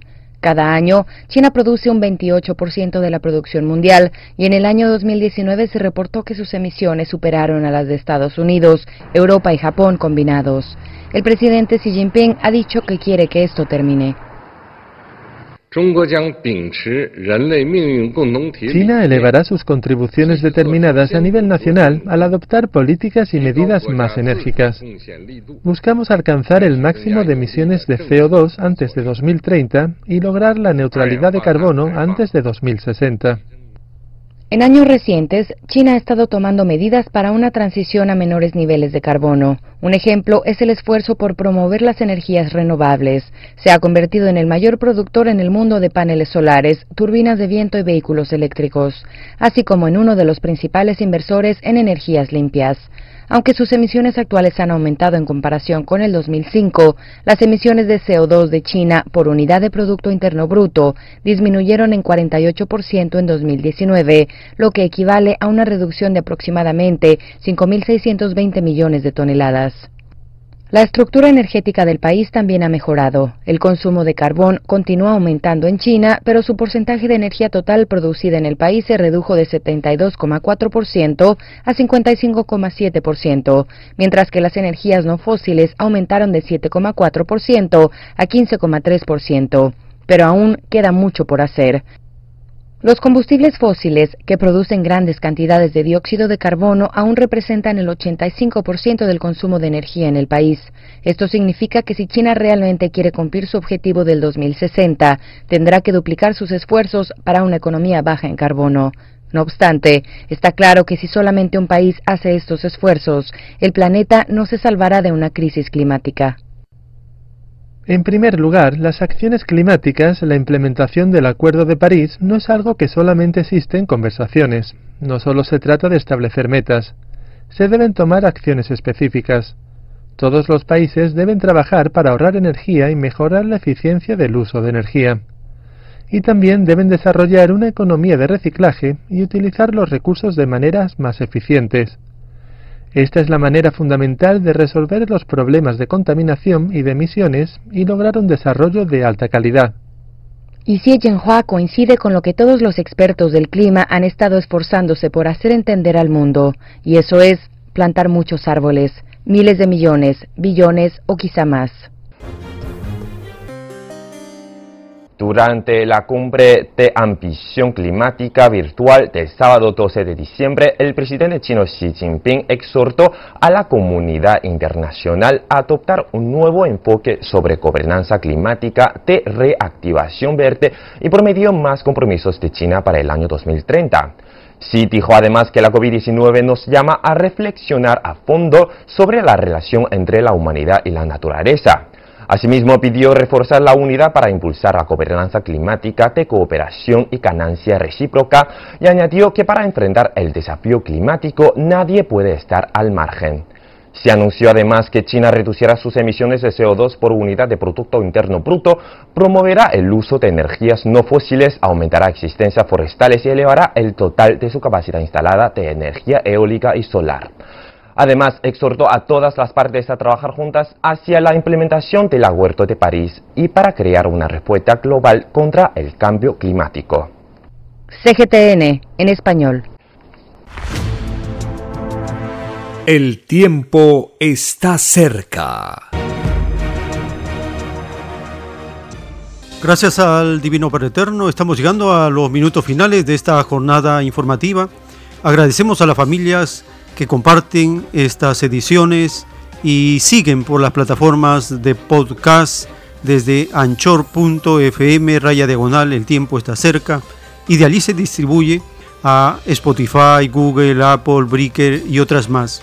Esta red de podcast está teniendo aceptación por la facilidad de uso que significa esta forma de subir los audios y tenerlo a la mano en los celulares, tablets, laptop, computadoras, en todos los dispositivos. Con un clic uno puede ir pasando de episodio en episodio. Cada episodio tiene su carátula con los temas principales que tomamos en cada edición. Es como tener una audioteca digital con los programas semanales que compartimos y todos ellos con fundamento en las escrituras, la doctrina del Cordero de Dios, las leyes sociales, porque estamos en el término de la prueba de la vida, un momento intenso, una tribulación planetaria, un llorar y crujir de dientes por todas partes. Esto significa el juicio de Dios en rigor, extendiéndose en forma paralela a la expansión de la doctrina del Cordero de Dios, nación por nación, por los principales idiomas, por los más hablados de la tierra. Les recordamos que estos programas van todos los sábados a partir de las 8 de la mañana. Los domingos hay una jornada de 10 a 1 con repetición de 7 a 10 de la noche. Lo más importante, visite el, sitio multiidiomas www.alfayomega.com Allí tenemos toda la información que hemos podido subir a este sitio. Es compartido en formato de libros, en rollos al tamaño original, en copias al tamaño original, los audios con la voz del autor de la ciencia celeste, amplia información en este sitio multi-idiomas. Llegamos al final, agradeciéndoles por su amable atención y si el Divino Padre Eterno lo permite, compartiremos nuevas ediciones en otros programas de El tiempo está cerca.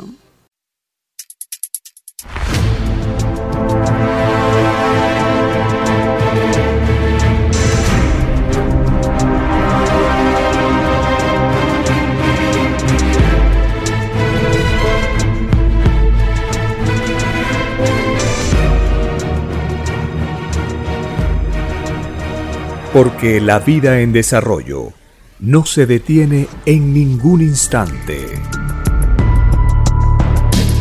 Porque el poder filosófico de las masas encuentra el hilo de la ley común de la naturaleza. La igualdad triunfa en la prueba de la vida. Por el principio de un nuevo amanecer en la historia humana, hemos presentado El tiempo está cerca. para ver el reino de Dios, para vivir el nuevo estado de cosas del nuevo mundo.